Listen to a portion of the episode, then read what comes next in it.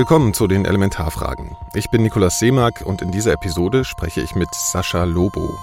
Manche kennen ihn vielleicht nur wegen seines roten Irokesenschnitts, aber Sascha ist seit vielen Jahren eine wichtige, reflektierte und oft auch provokante Stimme im deutschen Netzdiskurs. Ich wollte mit ihm sprechen, da ich das Gefühl hatte, dass sich seine Auftritte im Netz und seine journalistischen Texte innerhalb des letzten Jahres hin zu einer fast schon sorgenvolleren Ernsthaftigkeit verändert haben. Wir haben uns ein bisschen die Welt schön gehofft. Die Erkenntnis hat mich niedergeschmettert und über längere Zeit, viele Monate, auch ähm, in einen Zustand der großen Traurigkeit und der großen Schwärze im Innern reingepresst.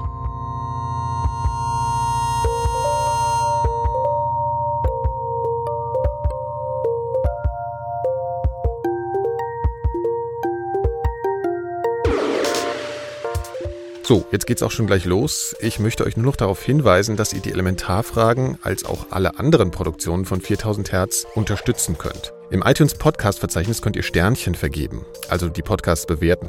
Rezensionen könnt ihr auch verfassen und sowohl über das eine als auch das andere würde ich mich sehr freuen. Jetzt geht's aber schon los mit meinem Gespräch mit Sascha Lobo. Hallo Sascha. Hallo. Ist jetzt Montag, ich glaube, ja, es ist jetzt 20 nach eins schon, aber eigentlich war es ja für eins geplant. Äh, für manche ist es noch früh am Morgen. Ähm, wie viel Diskussionen, Meinungspluralität und Scherze hast du denn heute schon auf irgendwelchen Displays auf dich einrieseln lassen? Überraschend wenig, denn ähm, obwohl das mein Image wahrscheinlich stark bedroht, kann ich hier zugeben, dass ich zwar Frühaufsteher bin und äh, immer so zwischen sechs und sieben Uhr morgens aufwache. Ich habe heute aber keine Zeit rein investiert, in sozialen Medien irgendwas zu schreiben oder mich in irgendwelche Diskussionen verwickeln zu lassen. Das tue ich sowieso vergleichsweise punktuell.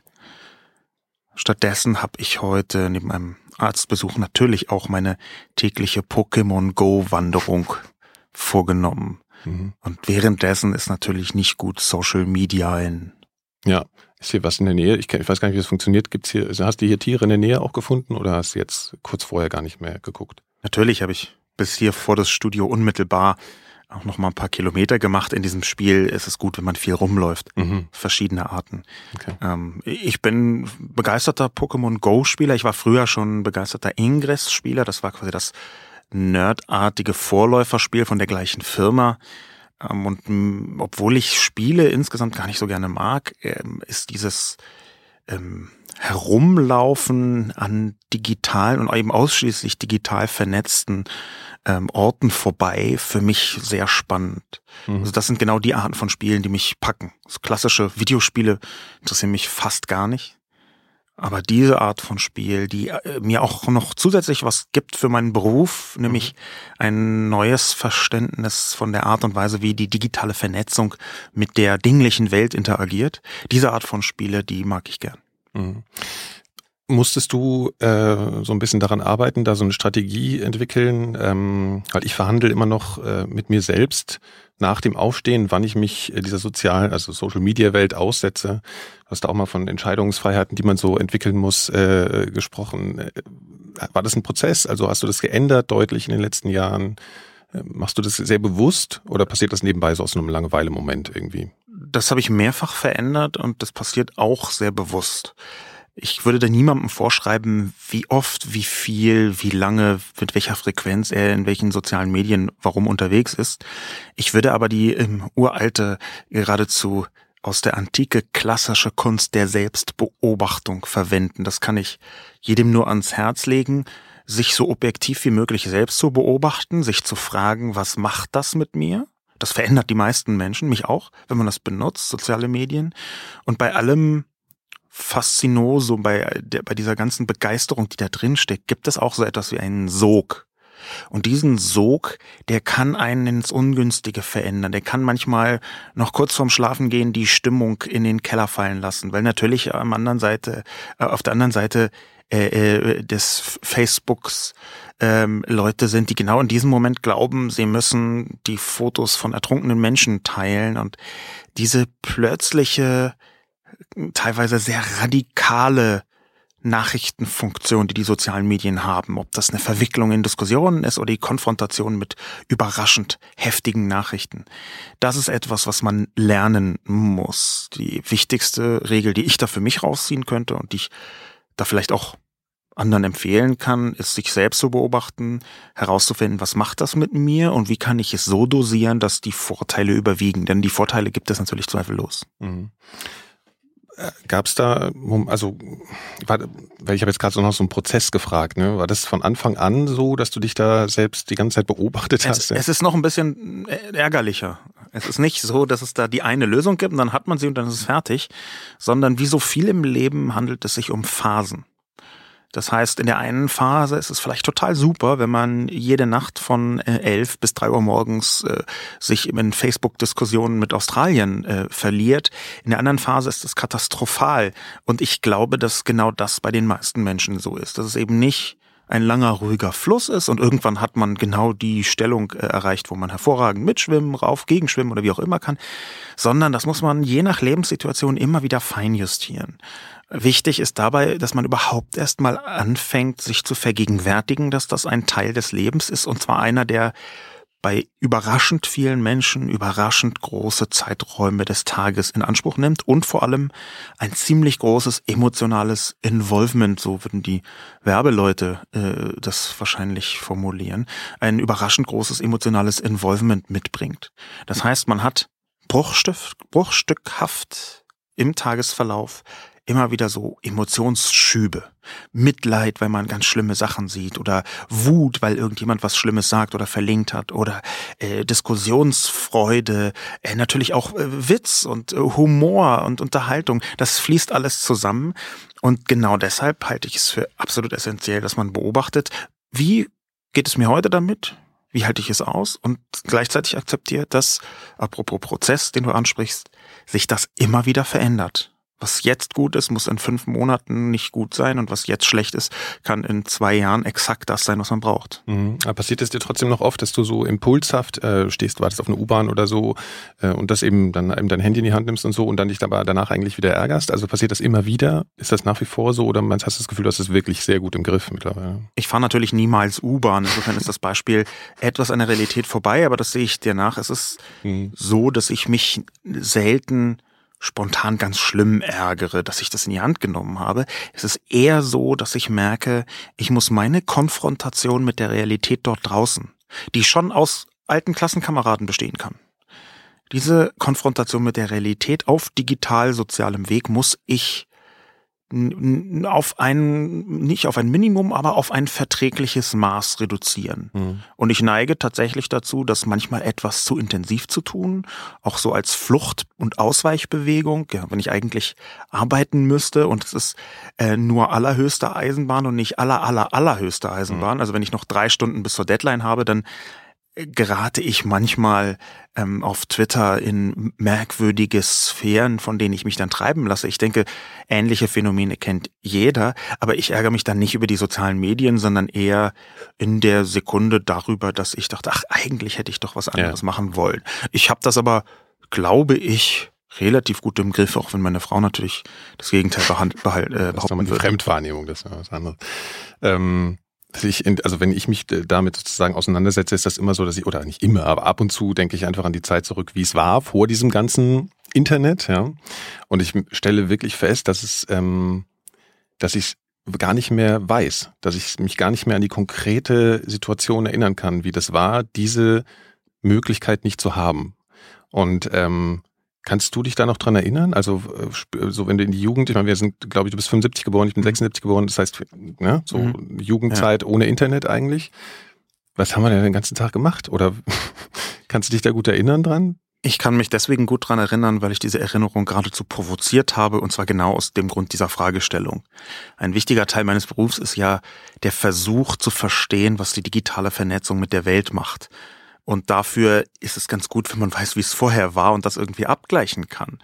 Daher kann ich noch gut sagen, was ich wie gemacht habe. Ich hatte ein vergleichsweise ein umfangreiches Sozialleben, was aber auch altersabhängig ist, so in der Zeit zwischen 16 und 20, sage ich mal, waren irgendwie so vorm Abitur oder rundrum und danach Äh, da hatte ich zumindest, und der Eindruck äh, hat sich bei mir bei vielen anderen auch oft gedrängt, nicht besonders wählerische Herangehensweisen an meinen Freundeskreis und habe mich einfach mit allen Menschen verabredet und hier und hü und hot und rauf und runter, ähm, um einfach so eine gewisse Wahllosigkeit in der sozialen Beschäftigung, also als ständige Reizüberflutung mhm. ähm, hinzubekommen. Ähm, das hat sich dramatisch reduziert. Ich treffe mich zwar auch immer noch mit Leuten, aber immer nur sehr punktuell und immer genau dann, wenn ich möchte.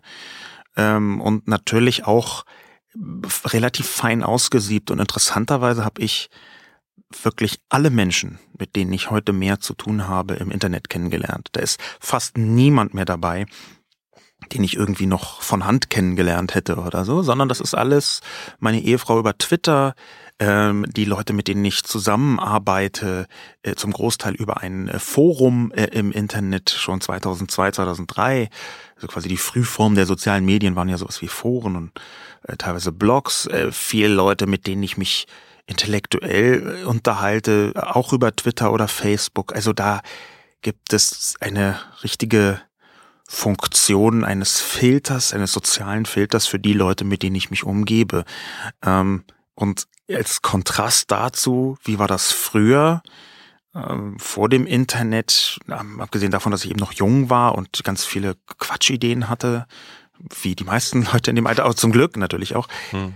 hatte ich einen relativ umfangreichen Beschäftigungsmodus. Das war Sport, das war Musikinstrumente, das waren so äh, Anfälle von kulturellen äh, Geschichten das, ich war schon, hatte schon immer zu tun, ja, habe auch schon immer kleine Projekte gemacht.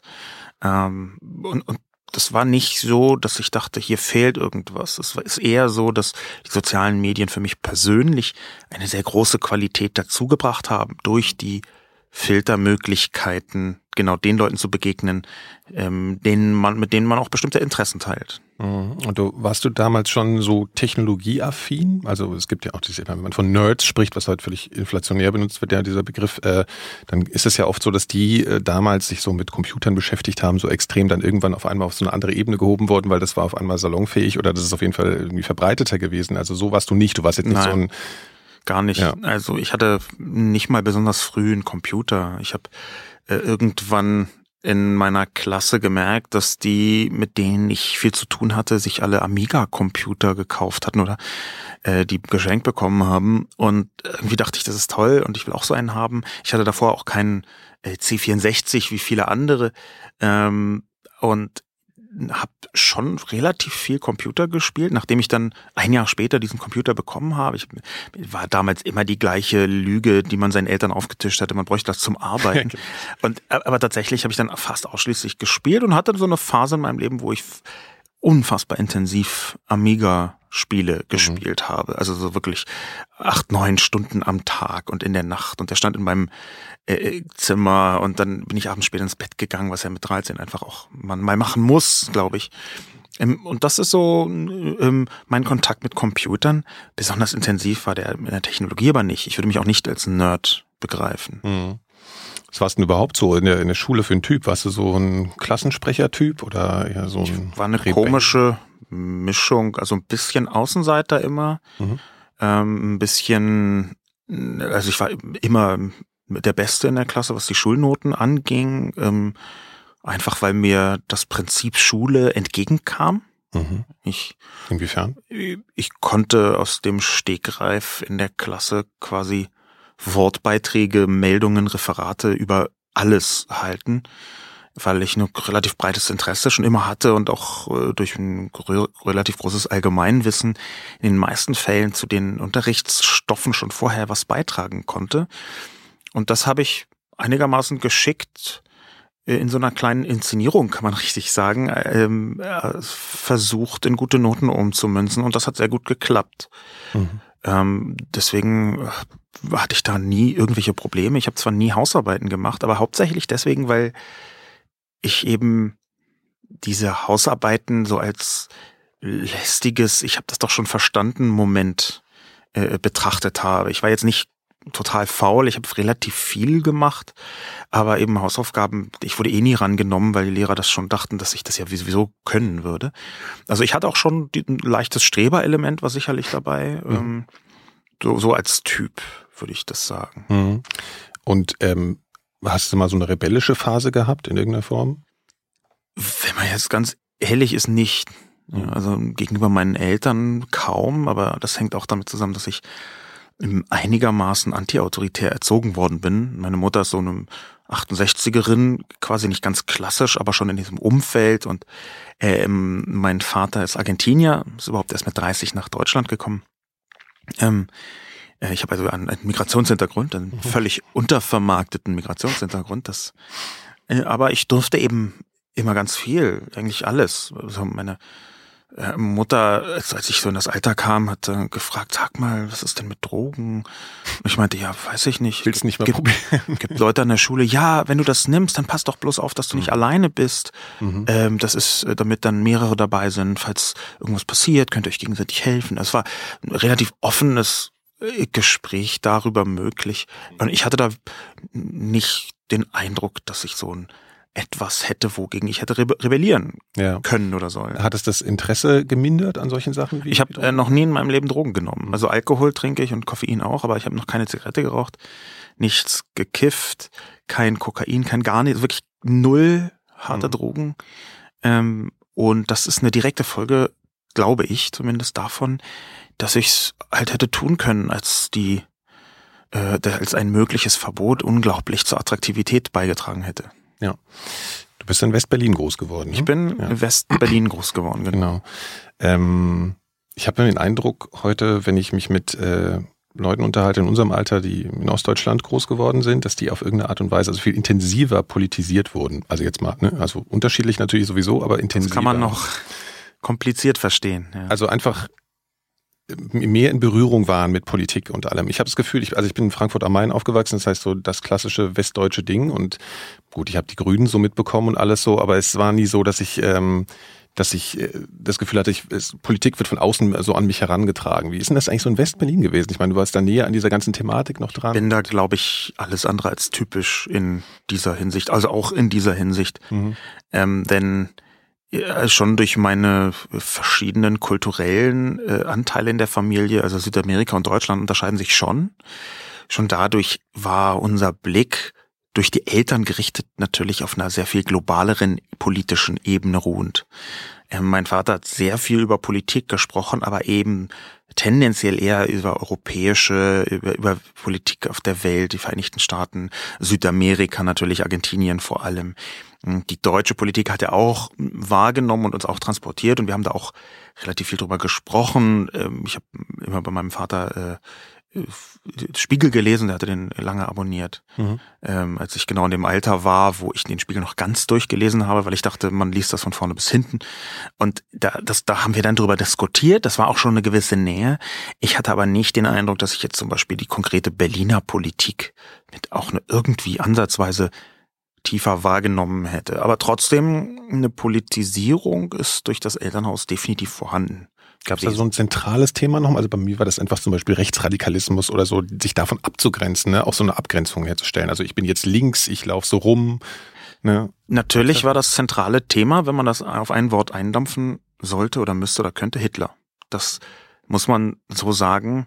Dadurch, dass mein Vater von außen nach Deutschland gekommen ist, weil er eine Deutsche kennengelernt und geheiratet hat, meine Mutter nämlich, war die intensive Beschäftigung mit dem Dritten Reich natürlich etwas, was er aufholen wollte und musste. Und dann lagen da Bücher über den Zweiten Weltkrieg, zum Beispiel eins der Zweite Weltkrieg von äh, Janusz Piekalkiewicz, ein ganz umfangreiches Werk, was ich häufig gelesen habe, äh, also einfach durchgeblättert habe.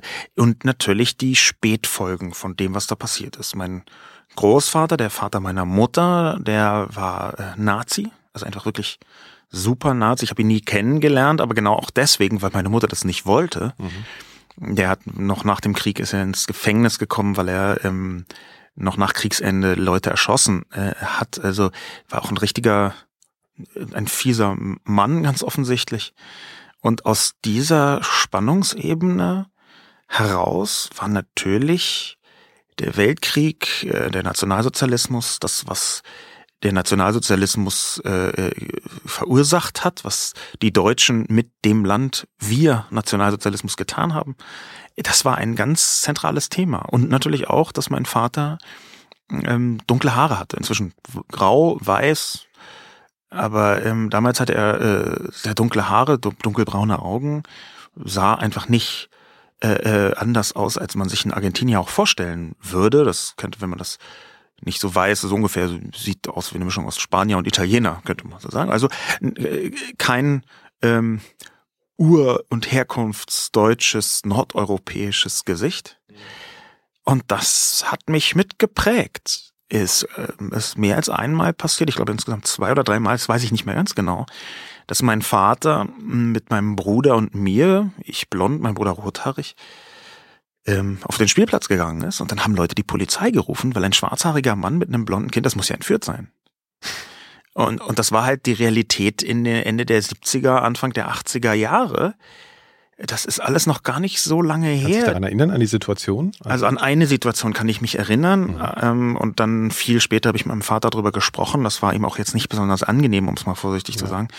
Ähm, aber er hat dann, als wir darüber gesprochen haben, erwähnt, dass es das mehrmals geschehen ist. Und eine Situation kann ich mich erinnern, wo auf dem Spielplatz einfach so eine grün gekleidete Person mit Mütze kommt und mich, mich fragt, ob das mein Vater ist.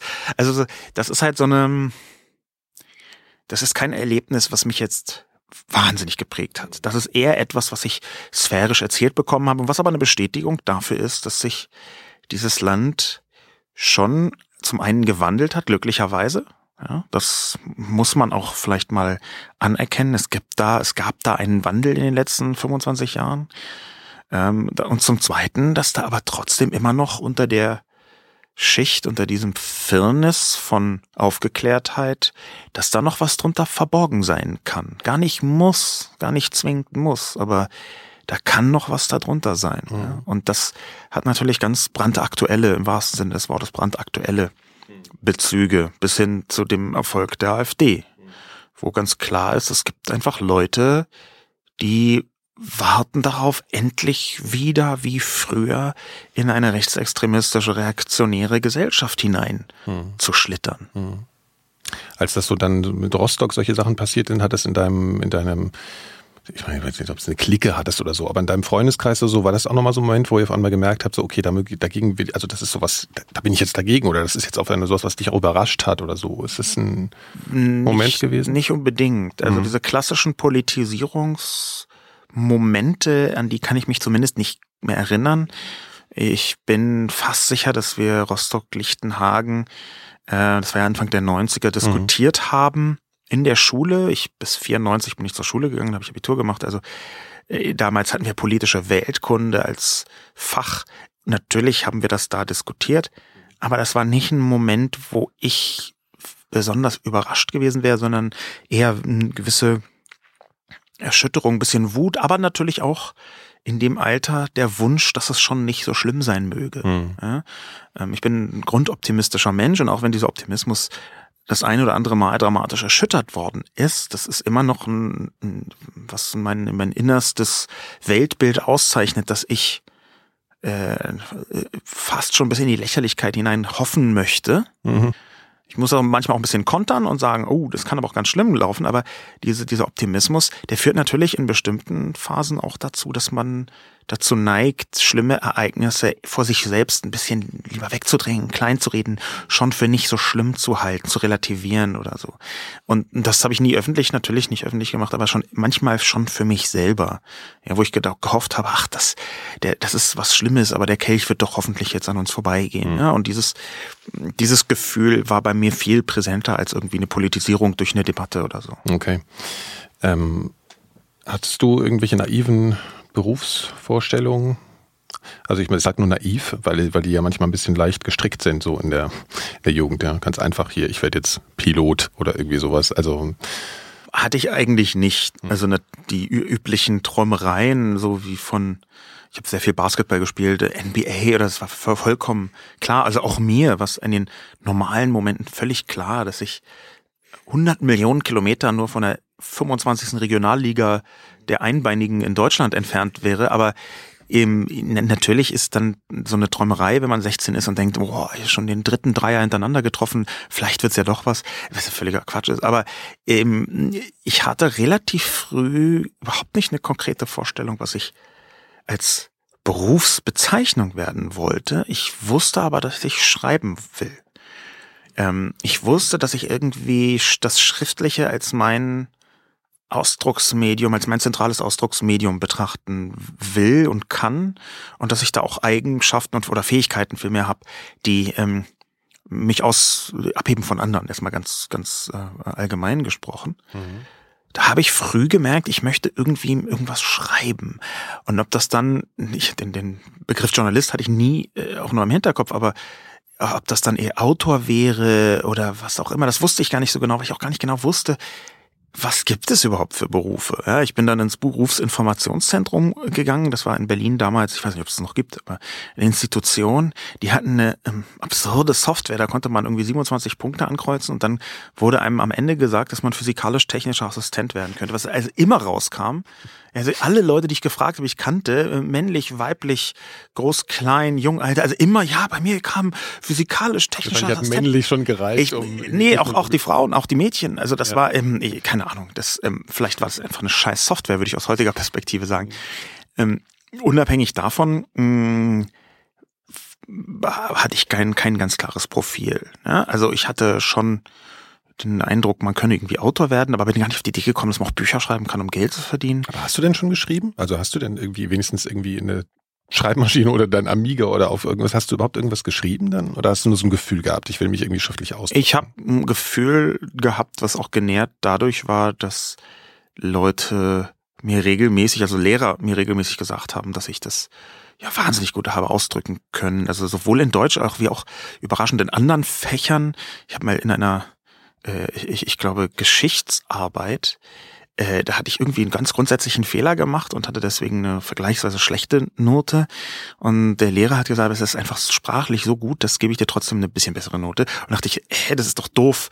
äh, das, das finde ich nicht fair, fand ich aus also komischer Gerechtigkeitssinn, den man dann vielleicht entwickelt. Aber es gab mehrfach Anhaltspunkte, dass die Sachen, die ich ohnehin schreiben musste, dass ich die auf eine Weise geschrieben habe, die so eine sprachliche Befähigung nahelegen. Und das habe ich dann als Gefühl weiterverfolgt. Ich meine, in der Schule ist es ja ohnehin selten so, dass man in der 12. Klasse schon genau weiß, ich möchte das und das werden, wenn man jetzt nicht gerade einen Beruf von seinen Eltern erbt oder so. Mhm. mhm.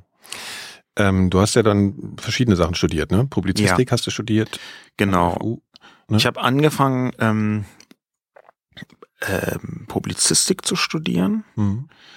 Äh, das, das, ist ja dann schon so, ne? Da willst du in Richtung Journalismus gehen. Naja, ähm, das habe ich hauptsächlich studiert, weil ein Typ, den ich cool fand, damals habe ich von einer Party getroffen und er hat den ganzen Abend in den höchsten Tönen vom Publizistikstudium, dass er nach den äh, äh, Ferien oder so anfangen oder im nächsten Semester anfangen wolle, geschwärmt. gesagt, ja, das Wort, das kennen viele Leute gar nicht. Ich kann es tatsächlich gar nicht, das Wort Publizistik aber das ist, dann kann man mit der Öffentlichkeit und so. Und äh, ähm, der hat das so beschrieben, dass ich dachte, boah, das hört sich toll an. Mhm. Und ich bin dann noch während ich das Abitur gemacht habe, gleichzeitig auch und auch danach aber auch äh, einfach in die Uni gegangen, habe mich in irgendwelche Vorlesungen reingesetzt. Ja, bin so lang gelaufen mit so einem Rucksack, sieht man natürlich einfach aus wie alle und dann bin ich da durch die Uni getaumelt und habe mich in Architekturvorlesungen reingesetzt, in äh, komische andere Vorlesungen, wo ich gar nicht mehr weiß, was das war und warum und bin dann an einer Tür vorbeigelaufen, auf der stand Biotechnologie. Und Biotechnologie, das, gerade dieser Kontrast zwischen Bio und Technologie, das fand ich, oh, das hat was mit mir gemacht. Und dann dachte ich, okay, dann studiere ich also Publizistik und Biotechnologie. Was auch so ein bisschen das Eingeständnis da rein war, dass ich nicht wusste, in welche Richtung ich gehe. Eher naturwissenschaftlich, da war mhm. ich gut und äh, Deutsch und sprachlich war ich auch gut. Also mache ich einfach alles und beides. Das ist ja mhm. kein Problem. und ähm, dann habe ich mich dafür versucht einzuschreiben. Das ging aber aus irgendwelchen komischen NC-Gründen nicht. Und habe ich erst Publizistik studiert und dann drei, also ein halbes Jahr, glaube ich, oder ein Dreivierteljahr. Und dann habe ich mich ähm, Biotechnologie eingeschrieben, ähm, drei Jahre. Habe das Grundstudium da gemacht, was völlig ein absurder Haufen an Kram ist, den ich gar nicht wollte. Irgendwie Zahnradfestigkeit berechnen in Mathematik für Ingenieure eins, zwei und drei, so Kurse, wo ich denke, puh, nicht, dass ich es heute noch könnte, ne, aber ich kann wenigstens sagen, dass es das gibt. Interessant eigentlich. Und dann habe ich aber nach diesen beiden, ich würde nicht sagen Fehlschüssen, aber ähm, sagen wir mal nicht gerade Hauptstraßen, habe ich über einen Freund genau das kennengelernt, was ich unbedingt studieren wollte. was exakt mein Studienfach war, nämlich Gesellschafts- und Wirtschaftskommunikation, GWK an der Universität der Künste in Berlin. Und, und diese, diese, dieses Spannungsfeld zwischen Gesellschaft, Wirtschaftskommunikation und Künste, weil Universität der Künste, das war 100% genau, was ich wollte. Ich wusste vorher nicht, dass es dieses Ding gab. Und dann habe ich ähm, versucht, da reinzukommen. Die hatten einen unfassbaren NC. Also ich habe ein sehr gutes Abi, aber das hat nicht mal gereicht, weil irgendwie im Sommer war der NC 1,0 und im Winter war der 1,3 oder so. Und da habe ich halt nicht geschafft. Also habe ich einen anderen Weg gewählt und ähm, habe äh, das erste Semester mit Scheinen von anderen Universitäten substituiert. Und dann habe ich eine unfassbare Zahl an verschiedenen Scheinen an anderen Unis gemacht, in Publizistik nochmal, in Politologie, allgemeine und vergleichende Literaturwissenschaft, in Soziologie, überall quer durch die FU gerannt und alles Mögliche studiert, habe eine ganze Zahl von Scheinen zusammenkriegen können, habe die eingereicht und kam dann ins zweite Semester Gesellschafts- und Wirtschaftskommunikation und habe das dann auch studiert und nach nur 38 Hochschulsemestern 2013 mein Diplom in GWK gemacht. Schön. Ähm, ich habe ja. Übrigens stimmt wirklich. Also 38. 38 Hochschulsemester. Bist du da schon in den Top 10 von den längsten Studierenden das da? Kann ich jetzt gar nicht genau sagen. Okay. Ich kann aber schon sagen, dass andere Leute, äh, äh, also wenn zwei Leute die Hälfte so lang studieren, 38 ist 19, Ja. dann ähm, gelten sie schon als Langzeitstudenten, 19 Semester schon absurd lang. Und wenn man das durch vier teilen würde, dann bei 9,5, da kommt man so langsam in Regelstudienzeitsgrößenordnung. Äh, Größenordnung. Hm. Also das hast du eigentlich dann irgendwann nachgemacht, nochmal so nebenbei immer mal Nö, ein bisschen. ich hab- aber so, das ist tatsächlich die ganze Zeit ich habe so. tatsächlich fast die ganze Zeit, auch wenn ich immer mal andere Sachen getan habe, Mhm. immer mal wieder auch einen Schein gemacht zwischendurch. Ist, ist das richtig, dass viele Leute, die diesen Studiengang gemacht haben, dann schon so in die Werbung gegangen sind? Ja. ja. Das ist zwar richtig, kann man so sagen. Also das wird manchmal so ein bisschen als Werbung verschrien. Und ich war ja auch äh, lange in der Werbung Ja. oder einigermaßen lange in der Werbung. Aber eigentlich ist das viel größer aufgespreizt. Das, das Möglichkeitsspektrum, da ist Werbung bloß das, was so nah liegt, da kann man das immer gleich erklären, ja. Mhm. Weil sich unter Gesellschafts- und Wirtschaftskommunikation kann sich nicht Mhm. niemand so richtig was vorstellen. Mhm. Ähm, aber eigentlich ist das sehr, sehr viel breiter. Das geht äh, rein in ähm, Bereiche wie Präsentation. Wie macht man Präsentation? War ein ganz wichtiger Punkt. In die Aufbereitung von Informationen, dass andere Leute sie äh, verstehen. Ein bisschen visuelle Kommunikation ist mit dabei. Ein bisschen ein Gefühl für Themen und die Darstellung von Themen zu bekommen, sich einzuarbeiten in bestimmte Geschichten, Sprachverständnis ist mit dabei. Eh, Mein Schwerpunkt war Politologie, Soziologie. Da kann man so drei, vier Schwerpunkte innerhalb des Studiums wählen und ich habe halt Politologie, Soziologie gewählt ähm, und Text. Ja, also ähm, das weist schon sehr in die Richtung, in der ich heute ohnehin unterwegs Mhm. bin. Aber du bist dann ja auch erstmal so in die Werbung, ne? Als ich fertig studiert hatte, hatte ich schon nichts mehr mit Werbung zu tun. Ich habe ähm, Okay. im Jahr 2000 eine kleine Agentur gegründet, äh, auf die New Economy Ja. ähm, bezogen. Mm, Ähm, die war am Anfang super erfolgreich und nach einem Jahr, einem guten Jahr, dann einfach gar nicht mehr erfolgreich. Mhm. Ähm, gut wie die New Economy halt genau, auch, ne? genau. Ja. Das war so ein Strohfeuer. Ich habe da auch dann ein Buch drüber geschrieben, Strohfeuer, ein Roman, der sich daran anlehnt. Ja. Ähm, und ähm, das, ah, da habe ich ähm, intensive Erfahrungen mit der Werbebranche gemacht. Ja. Erstmal sechs Wochen bei einer großen Schweizer Agentur angestellt gewesen. Mhm. Dann nach sechs Wochen dachte ich, äh, das kann ich doch auch. Ist ja so schwer ist es ja gar nicht. Mhm. Was äh, unter uns gesagt in, in Details sogar stimmt. Also nicht ganz, äh, nicht alles, aber in, in ein paar Punkten halt schon. Mhm. Ähm, und dann diese eigene Agentur gemacht und dann, dann noch ein bisschen weitergearbeitet in der Werbung in verschiedenen äh, kleineren und größeren ähm, Agenturen, auch als Kreativdirektor dann. Und irgendwann so 2005, 2006, 2007 hat sich das verschoben und ich bin ein bisschen weiter weg von der klassischen Werbung, mehr hin zur Kommunikation und Strategie. Mhm. Und dann habe ich so Strategieberatungssachen gemacht, also immer noch Marken- und Kommunikationsstrategie, aber das war schon ein bisschen, ging schon teilweise in eine, recht, in eine andere Richtung. Und dann habe ich 2006 mein Buch Wir nennen es Arbeit veröffentlicht. Ganz kurz nochmal zur Werbung. Ja, Hast du das für dich in irgendeiner Weise so problematisiert, auch diese Tätigkeit in der Werbung? ja natürlich. Das geht, glaube ich, gar nicht anders, wenn man normal denkender, moralisch empfindender Mensch ist, dass man dann grundsätzlich seine Arbeit problematisiert. Was bewirkt das eigentlich, was ich tue? Und in der Werbung natürlich nochmal doppelt. Mhm. Ähm, schon allein, weil man selbstredend ein bestimmtes Mindset braucht, so ein moralisches Mindset braucht, um sich auf wechselnde Kunden einlassen zu können. Ja, und wenn da so eine große Agentur, da kommt ein Kunde, den kann man als Mitarbeiter jetzt nicht einfach so ablehnen. Da kann man nicht sagen, oh nee, aber ich möchte nicht für die und jene arbeiten. Das machen schon manche, das geht auch manchmal, aber es geht nicht immer und mhm. hängt auch sehr von dem Status der Personen in der Agentur ab. Unabhängig davon habe ich mich natürlich damit auseinandergesetzt und habe gemerkt, dass eigentlich Werbung weniger wegen des moralischen Aspekts und aber mehr wegen des ähm, Aspekts der fehlenden Substanz nicht etwas ist, was ich für immer machen möchte. Mhm. Mit fehlenden Substanz möchte ich ja der Werbung jetzt insgesamt nicht irgendwie einen Klaps draufgeben, aber ähm, ich wollte nicht sehr viel höher steigen, in Anführungszeichen, also Karriere machen, als das, was ich da tat. Ähm, da war ich halt Kreativdirektor und das ist, fand ich schon spannend, aber es hat mich irgendwie nicht satt gemacht. Es ist, als würde man so den ganzen Tag Traubenzucker essen. Mhm. Ja, also das ist mhm. schon, damit kann man schon mal einen Sprint hinlegen und vielleicht kommt man irgendwie eine Woche auch ganz gut äh, mit Traubenzucker durch, aber irgendwann merkt man, äh, ich habe einen Wadenkrampf, äh, meine Nieren tun weh oder ich habe Kopfschmerzen oder was auch immer. Irgendwas fehlt und genau dieses Gefühl hatte ich da. Das muss nicht bei allen und zwingend und immer so sein, aber bei mir war das sehr stark so. Aber es ist jetzt nicht so ein Rechtfertigungsding gewesen, dass du damit irgendwie ein Problem bekommen Nö, hast gar nicht. Nein, nein. Mhm. mhm. Also dieses Rechtfertigungsding, ähm, das habe ich eher gegenüber äh, verschiedenen Kunden und Branchen, wo ich dann sagen würde, also für so einen Kunden zu arbeiten, würde ich mir nicht vorstellen. Ansonsten. Ja, das hat gut funktioniert auch. Also kamst du in die Situation, dass du, äh, also hast du da im Prinzip. Da, später kam ich häufig äh, in die Situation, also heute auch noch häufig ja. in die Situation, weil ich sehr viele verschiedene Kunden habe für das, was ich gerade tue. Ähm, aber damals kam ich eher nicht in diese Situation. Da war, da war ich irgendwie Mitte, Ende 20, da war das jetzt auch noch nicht, ähm, sagen wir mal, der Punkt, über den ich jeden Tag nachgedacht habe. Ne? Das war das ist dann eher mit als, als Teil des Erwachsenwerdens so zwischen, sagen wir mal, 28 und 34 äh, geschehen. Vielleicht relativ spät für ein Erwachsenwerden, aber immerhin besser. Mhm. Dann als gar nicht. Gibt ja. auch genug Leute, die gar nicht mehr.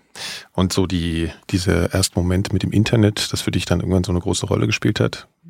Das ist ganz spannend für mich in der Selbstbetrachtung wiederum. Äh, vielleicht von außen gar nicht so sehr, aber ich hatte meinen ersten Kontakt mit dem Internet 1996 als ich, also abgesehen von irgendwelchen Klassenkameraden, die mir mal irgendwas mit Mailboxen und irgendwelchen mhm. Bauten-Modems und Gepiepe gezeigt haben und ich dachte, mhm. ja, ja, aha, interessant, du, danke, tschüss, ähm, hatte ich dann meinen ersten Kontakt mit dem Internet 1996 und zwar war ich auf so einer studentischen Messe Nachtwächter.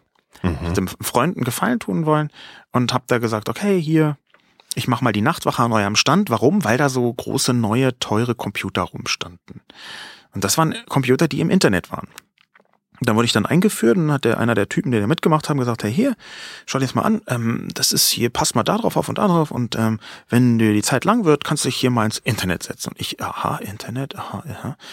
Ja, äh, das ist halt so ein digitales Netz und da, das ist jetzt ganz, ganz modern und ganz toll und wenn du irgendwas wissen willst, dann gibst du hier so eine Adresse ein und wenn du irgendwas nicht findest, dann äh, kannst du hier auf den Webcrawler gehen. Mhm. Und der Webcrawler, der ist eine Suchmaschine, die bringt dich genau dahin, wo du willst. Ah, okay. Und dann habe ich einfach eine Nacht gewebcrawlert. Ja, war ein spannendes Ding. Ich war irgendwie 21 Jahre alt. Äh, fand ich toll. Und dann hatte ich einfach aber erst zweieinhalb Jahre gar keinen Kontakt mehr mit dem Internet. Das fand ich äh, eine Nacht super und dann aber bis 98, 99 nicht viel Kontakt. Also mhm. mal sphärisch irgendwo, mhm. Äh, aber nicht wirklich tief. Aber ist das eigentlich deswegen nicht so spannend für dich gewesen, weil du das Gefühl hattest, es ist erstmal so ein Konsummedium, es hat einfach nochmal was, wo ich einfach mir was angucken kann? Ich habe das gar nicht bewertet, ich habe nicht okay. das Potenzial gesehen, ich habe nicht ja. den Nutzen erkannt, ich habe für mich nichts draus sehen können. Ich habe dann, wie gesagt, später so 98, 99 dann sehr intensiv angefangen, mich damit zu beschäftigen auf einer kommunikativen Ebene. Ja ähm, Mailinglisten habe ich damals äh, für mich entdeckt, auch im Studium schon Mailinglisten. Da gab es so eine Universitätsstudiums-Mailingliste, da habe ich dann angefangen, richtig viel zu schreiben und weil die, die das Feedback so gut war, mhm. äh, ähm, ja, habe ich da immer weitergemacht. Ähm, und das, das hat sich da so ein bisschen herausgebildet. Und das war für mich so dann der erste Kontakt mit der digitalen Sphäre. Dann habe ich ein Buch geschrieben, ja. was äh, wann kam das raus? Weiß ich gar nicht mehr, wann es rauskam. 96 oder 4, nee, 97 kam es raus oder 98. Da, und, und für dieses Buch habe ich auch ab und zu mal ein bisschen im Internet recherchiert, aber wirklich nur in homöopathischer Dosis. Ne? Ich bin eher rumgelaufen, habe Leute gefragt, jetzt im Internet mhm. zu suchen. Aber hattest du eigentlich immer schon so einen Wunsch, in die Öffentlichkeit zu kommen? Also irgendwie dich öffentlich zu äußern? Weil ich meine, wenn ich jetzt es gibt so ein paar Aspekte, wenn man dich so, wenn man sich so auf dich vorbereitet, dann ähm, will man ja immer so Kategorien finden dann schnell. Und letzten Endes ist so dein Job, dich irgendwie zu äußern, wenn man es mal so ja. unterbricht. Genau, ja. Und ähm, also ein Teil meines, das ist, glaube ja. ich, wichtig, dass es ja. ein Teil meines Jobs ist. Das ist absolut, es ist zugegebenermaßen der sichtbarste, aber das bringt ja einfach äh, das Thema mit sich. Ähm, die Erfahrung einer Bühne ist für mich schon immer sehr prägend gewesen und hat auch für mich schon immer eine ähm, eine innere Freude mitgebracht. Ich stehe gerne auf Bühnen. Ich kann in vielen Situationen auf Bühnen mit Publiken sehr gut umgehen. Ja, nicht immer, das ist, misslingt auch manchmal, ähm, aber das gehört einfach dazu. Aber grundsätzlich kann ich auf der Bühne, fühle ich mich wohl.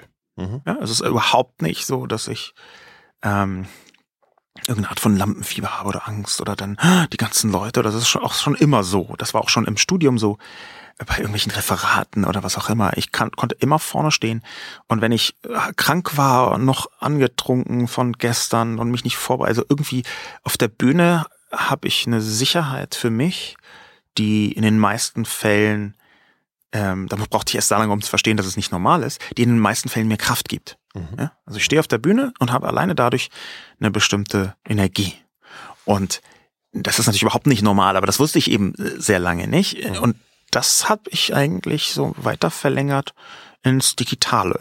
Ne? Und teilweise auch ins dingliche Leben. Ne? Das, das, das kommt natürlich auch mit, aber ähm, dieses sich zu äußern, das hat man, das, was ich eigentlich heute bin, hat man im 20. Jahrhundert Publizist äh, genannt, dass man sich äußert, dass man Einschätzungen abgibt, dass man der Öffentlichkeit bestimmte Dinge erklärt, dass man Erklärungsangebote macht, wäre vielleicht noch ein bisschen richtiger. Mhm. Und solche Mechaniken die fügen sich dann irgendwann zu so einem Gesamtbild zusammen. Du hast Werbung gemacht, du hast dich sozusagen im Auftrag für andere geäußert oder beziehungsweise Äußerungen entworfen. Und ähm, wenn man mit anderen Menschen über dich spricht, ist, äh, herrscht da oft so eine Wahrnehmung von, dass du auch irgendwie so eine Art ähm, konstruierter, so, so eine konstruierte Person bist, ja, die du selbst auch entworfen hast in irgendeiner Form und die, die sich auch manchmal anfühlt wie so ein Produkt, also und, oder eine Rolle, die du spielst. Das ist jetzt, müssen wir nicht in Authentizität gehen oder so, das ist ja nochmal ein anderes Thema. Aber können wir aber gerne, ja. weil ich glaube, das ist die Essenz. Also zum einen habe ich natürlich wahnsinnig viel über Inszenierung gelernt. Ja. Ähm, an der Universität zum einen und zum zweiten auch in meinem Beruf als, als Werber. Ähm, wenn man Werbung ernst nimmt, das habe ich eigentlich immer getan, das, ich habe aufgehört, als ich es nicht mehr ernst nehmen konnte, aber für mich jedenfalls wenn man Werbung ernst nimmt, dann merkt man, dass bestimmte ähm, Kommunikationsmuster dahinter stehen, die man versuchen kann zu verstehen mhm. und die man natürlich auch im Alltag anwenden kann in der normalen Kommunikation. Äh, bis heute ist es so, dass in meinen Texten häufig, ähm, wenn man genau hinschaut, Passagen drin sind, wo man, wenn man weiß, wonach man sucht, bestimmte Kommunikationsmuster erkennen kann, die eine Art Echo darstellen aus der Werbung. Das ist der erste Punkt. Der zweite Punkt ist, dass ich an der Uni interessanterweise 1997, 98, glaube ich, oder war 96? Nee, nee, genau, es war 1996 habe ich ein Universitätsprojekt gemacht und das war die Erschaffung eines künstlichen Medienhelden mit einer besonderen Frisur.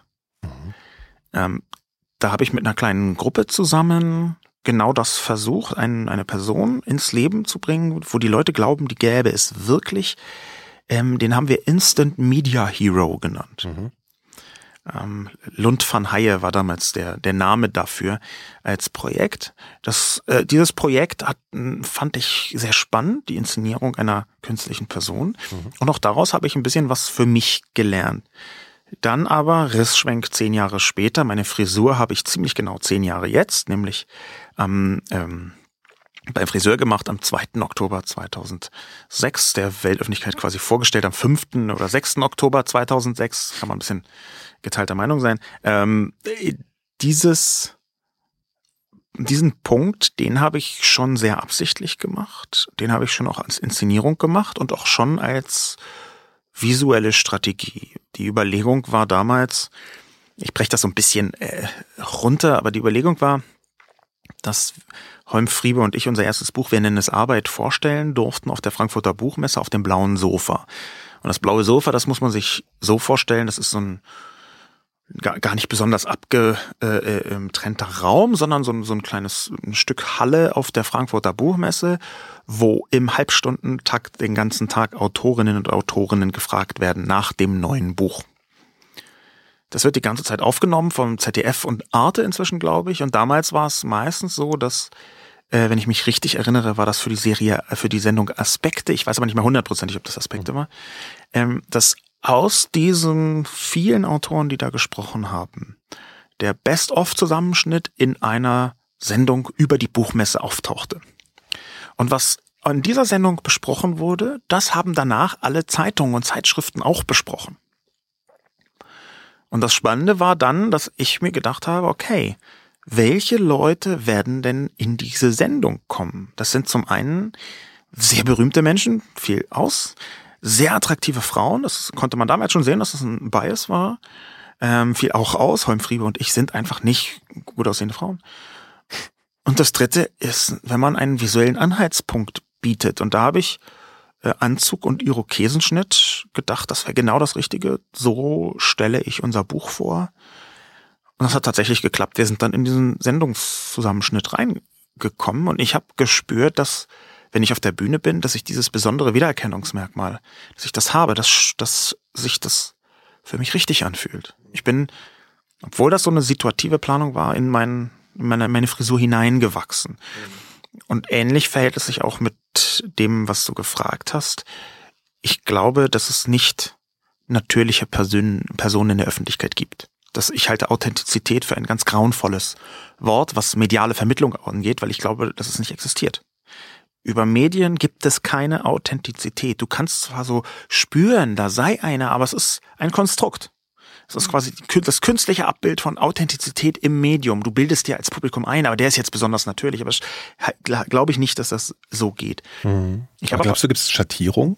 Also glaubst du, dass, dass es schon so ist, dass man, natürlich ist man sich immer über die Situation bewusst, natürlich auch, ne? So wie wir uns das jetzt bewusst sind. Kann aber. sein, dass es da Schattierungen gibt, mhm. aber da verweise ich auf äh, Irvin Goffman, also der äh, ähm, äh, die Person, die das Buch geschrieben hat, wir spielen alle Theater, grauenvoller äh, deutscher Titel, aber quasi ein Klassiker des sozialen Rollenverhaltens. Ähm, die Essenz aus diesem Buch ist eigentlich, dass wir in verschiedenen Momenten des Tages, des Lebens ähm, verschiedene Persönlichkeitsaspekte eher betonen und keine davon wirklich als so sind wir ausschließlich wahrgenommen werden kann. Das heißt, wie Menschen sind, ergibt sich immer auch aus der Situation. Und zwar völlig unabhängig davon, ähm, ob man diese Situation jetzt ähm, bewusst oder weniger bewusst äh, äh, wahrnimmt. Ja? Also aus der sozialen Situation heraus ergibt sich auch der Aspekt der eigenen Persönlichkeit. Das ist jetzt natürlich viel Wortgetöse drumrum dafür, dass man doch auch häufig in Medien etwas durchscheinen sieht. Ne? Aber das ist dann meistens Vermutung. Das würde ich auch gerne äh, so unbedingt betonen. Man, man glaubt dann, dass diese Person so ist. Und dieser, diese, dieses Glauben, dieser erste Eindruck, der ist manipulierbar. Ne? Und zwar sehr einfach manipulierbar. Das ist interessant, äh, wenn man sich damit näher beschäftigt, dass so wie, wie man sympathischer rüberkommt oder authentischer rüberkommt in Medien, das kann man lernen. Mhm. Ja? Also ich habe das für mich erst viel später gelernt, als ich, als ich schon viel Unsinn äh, gemacht habe, auch ja. öffentlich, aber im ich habe ja auch nie wirklich auf Sympathie gespielt, ne? Das war nicht mein. Ja, ja. Also ich wollte auch gerade nie meine Rolle. Ja, ja. Also ich glaube, der haftet dir auch noch was an. Ne? Also ich oder beziehungsweise es gibt auch noch so einen Wahrnehmungswechsel. Ja. Ganz kurz. Ich habe so, ich mhm. spiegel ja, einfach mal so ein bisschen, was ich auch äh, bekomme, wenn ähm, wenn ich jemandem erzähle, dass ich mit dir bald mhm. spreche. Mhm. Und da kommen, und das wirst du wahrscheinlich nicht zum ersten Mal hören, da kommen halt Begriffe oft wie Narzissmus und Arroganz ja. und Überheblichkeit und diese ganzen Sachen. Ja. Und ich konnte das sozusagen zu einem Zeitpunkt, also ich konnte das nachvollziehen, woher das so kommt. Andererseits sehe ich auch irgendwie so einen Wechsel. Aber war, ist der, glaubst du, diese Eindrücke stammen aus einer Zeit, wo du weniger Bewusstsein darüber hattest? Oder hast du, oder glaubst du, dass du, oder hast du das bewusst auch konstruiert, so ein Bild von dir? Das, das ist sogar eine Mischung. Mhm. Ähm, Ich fühle, ich habe mich lange nicht unwohl gefühlt mit so einer gewissen Arroganzhaltung und einer Überheblichkeit. Ähm, äh, zum einen, weil ich in der Öffentlichkeit auch in Talkshows zum Beispiel häufig, ich nenne nicht mal den, ich würde nicht sagen, den Fehler gemacht habe, aber häufig mich dafür entschieden habe, eine gewisse Überlegenheit die Leute spüren zu lassen. Ich weiß an diesem Punkt mehr, ich weiß an diesem Punkt besser, ich bin da an diesem Punkt schlagfertiger, ich bin aggressiver, ich bin offensiver das, dafür habe ich mich bewusst entschieden. Das war auch ein Teil meiner Rolle, die ich spielen wollte. Ja, die auch, mhm. da ist die Rolle und meine Persönlichkeit gar nicht, war nicht wahnsinnig weit auseinander. Gleichzeitig ist aber, wenn man in den Medien ist, Arroganz, eine gewisse Überheblichkeit, eine gewisse Distanz, eine gewisse Aggressivität, die man schon ausstrahlt, auch ein Schutzschirm.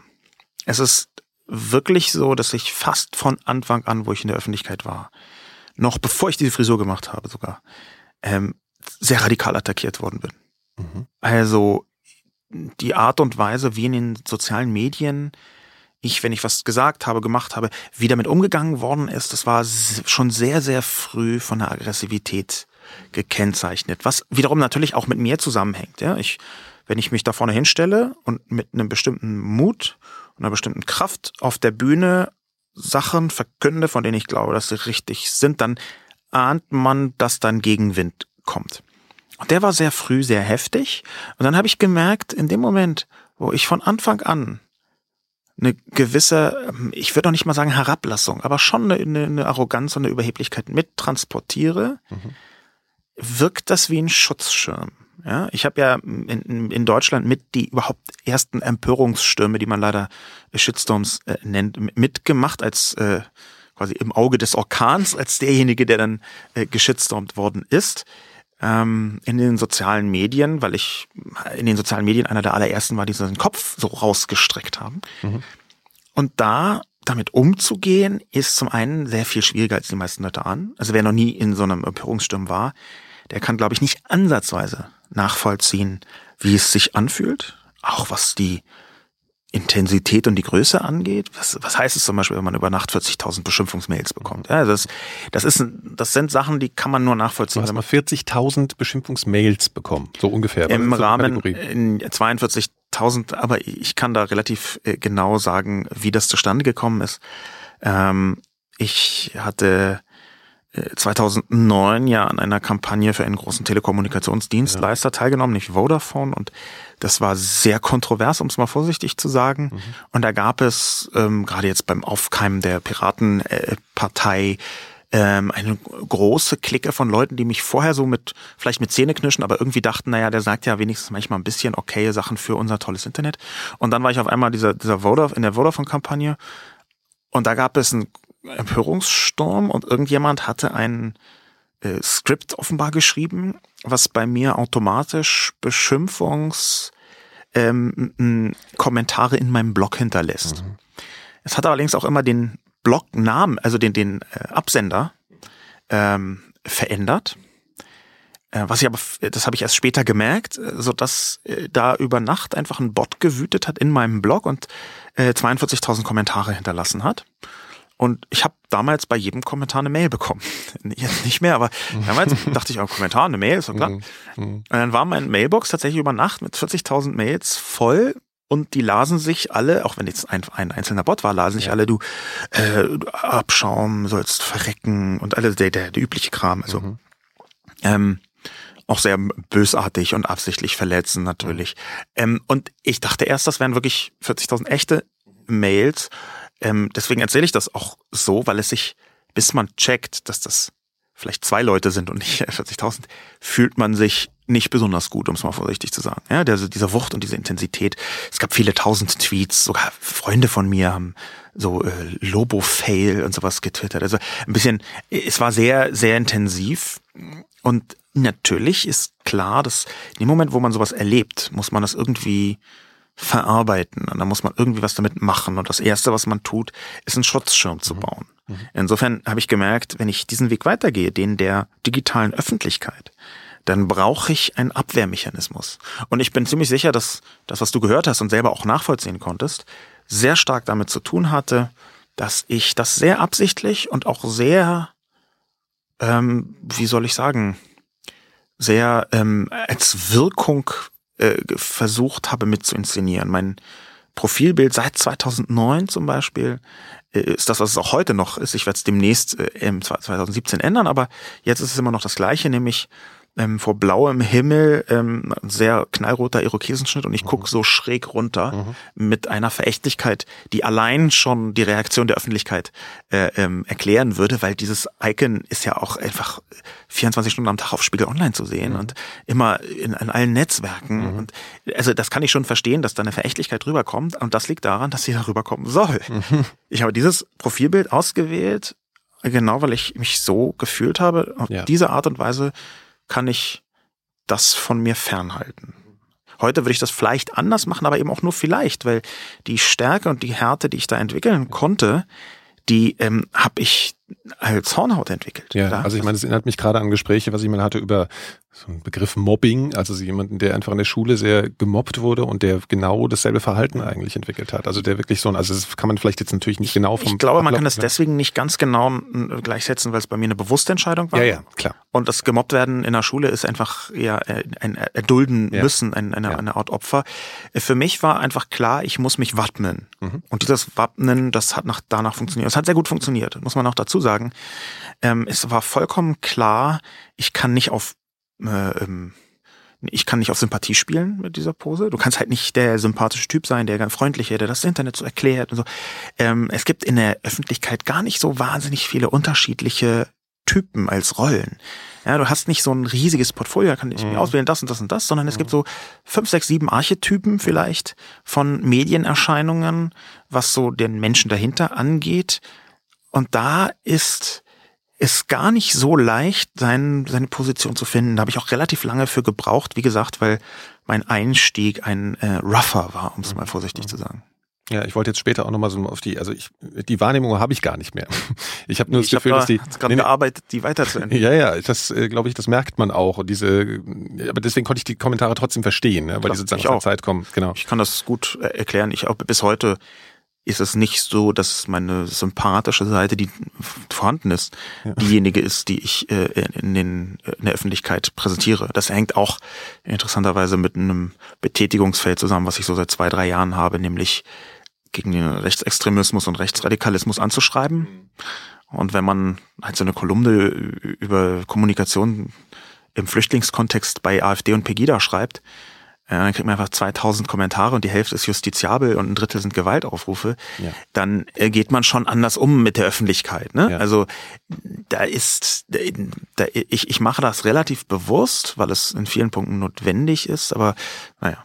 Am Anfang, ähm, als ich dich so erlebt habe, hatte ich das Gefühl, du bist schon jemand, der primär die Chancen des Netzes und alles nach außen trägt ja. und das beschreibt. Und dann gab es auch diesen Begriff der digitalen Bohem, also das sozusagen sich auch selbst so eine Zuschreibung zu geben, man, man macht jetzt bei, bei, bei was ganz Tollem mit und, und entwickelt das weiter und alles. Und ähm, das scheint, das hat sich ja offensichtlich so ein bisschen geändert. Also in dem, wie du auch nach außen kommunizierst, in dem, wie alle das Netz auch so wahrnehmen. Was ist da in den letzten Jahren für dich passiert und was, was, wo gab es so eine Wende für dich, wo du auf einmal gedacht hast, also ich kann da eigentlich gar nicht mehr dauernd so affirmativ äh, dazu stehen. Ich kann das nicht dauernd nur als Chance verkaufen. Ähm, ja. Das war nicht ein punktueller äh, ähm, Wendepunkt, mhm. sondern ein Wendeprozess.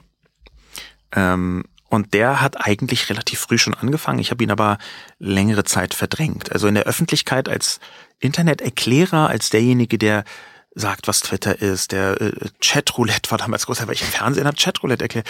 Oder der äh, im, äh, bei den Tagesthemen erklärt, dass äh, ähm, Google Street View wahrscheinlich nicht das unmittelbare Ende äh, der Welt äh, markiert. Jetzt diese Person, da war meine Rolle am Anfang die extrem kritische Medienöffentlichkeit und auch personelle Öffentlichkeit in Deutschland äh, so ein bisschen positiv zu pisacken, sage ich mal. Dass ich versuche zu transportieren, Leute, es ist nicht so schlimm, es hat viele Vorteile, es kann so und so weiter. Mhm. In diese Rolle habe ich mich ganz gut reinfinden können, weil ich ja selber auch eine große Begeisterung hatte über diese ganzen Dinge. Und die habe ich auch immer noch. Allerdings habe ich irgendwann etwas sehr Entscheidendes bemerkt. Und das, wie gesagt, als Prozess, ich kann da nicht sagen, das war ja, ja. 7. Ja. Januar ja. 2011 oder so. Ich habe nämlich irgendwann gemerkt, dass die Rolle, die ich ausfülle, eine Rolle der Reaktion ist. Ich reagiere auf die vielen negativen und teilweise völlig absurden Interpretationen, auf die in der Öffentlichkeit und gerade in der Medienöffentlichkeit über das Internet gemacht werden. Meine Haltung war damals, ich muss dem etwas entgegenstellen. Damit mache ich mich aber essentiell abhängig von der Gegenposition. Damit definiere ich mich darüber, dass da irgendwie in der Zeitung sowieso jemand schreibt, das Internet ist total doof. Dann bin ich der, derjenige, der öffentlich reagiert und dahin komme und sage, nein, das Internet ist nicht total doof. Mhm. Und irgendwann habe ich gemerkt, dass die Rolle, die ich für mich anstrebe, keine des Reagierens ist, sondern eine des Interpretierens und eine der Einschätzung auf einer viel objektiveren Ebene als nur, das ist gut und böse. Äh, das Buch, was ich mit Katrin Passig geschrieben habe, war eigentlich schon, das kam 2012 raus und heißt Internet Segen oder Fluch, ein gutes Buch übrigens, das kann ich nur empfehlen. Ähm, das war schon der Endpunkt dieses Prozesses. Also der hat bei mir schon relativ früh angefangen, 2010, 2011 mhm. vielleicht. Ähm, und diese Mechanik zu merken, ich darf nicht nur reagieren, ich muss selber in den Fahrersitz. Die hat dazu geführt, dass ich sowohl kritisch wie auch positiv kritisch über das Internet nachdenken wollte. Und das hat mich ungemein bereichert. Mhm. Und mitten in diesen Bereicherungsprozess hinein kam 2013 dann natürlich Snowden. Ja. Ähm, und mit dieser Snowdenschen ähm, Enthüllung da hatte mein Unwohlsein mit der rein positiven Betrachtung des Internets auch quasi eine Art ikonischen Kristallisationspunkt, die Snowden-Enthüllung. Das Ding, das ist ja so hm. krass. Hm. Da habe ich dann ja auch diesen recht bekannten und bis heute, glaube ich, der Artikel, auf, auf den am meisten reagiert worden ist, geschrieben, nämlich das Internet ist kaputt, so wird er meistens ähm, äh, beschrieben. Der Satz heißt vollständig übrigens, das Internet ist kaputt. Die Idee der digitalen Vernetzung ist es nicht, worauf ja. ich viel Wert äh, lege. Ja. Und mit diesem FAZ-Artikel aus dem Januar 2014 ähm, ist dann mein Prozess auch öffentlicher geworden und greifbarer geworden. Natürlich mit Anfeindungen und aber eben auch mit einer neuen Qualität. Das war zwar vorher schon da, aber noch nicht so sichtbar. Und diese neue Qualität ist hauptsächlich, dass ich mich nicht mehr definieren lasse in meiner Haltung, äh, was das Internet angeht, ja, ja. von anderen Leuten, die links oder rechts oder oben oder unten oder früher oder wieder schreien, ja. sondern dass ich erstmal versuche, objektiv kritisch eine Position zu finden, ja. die auf Werten basiert und nicht auf den Äußerungen von anderen Menschen. Ja, du bist auch vom, vom, vom Erklärer zum Beobachter eher geworden, oder? Kann man das so Beobachter war ich schon vorher und ich ja. finde auch Erklärer ist gar nicht so äh, gar nicht so falsch, weil ähm, was an der digitalen Sphäre sich ziemlich unterscheidet im, bei vielen anderen Angeboten, die so äh, auch publizistisch besprochen werden, mhm.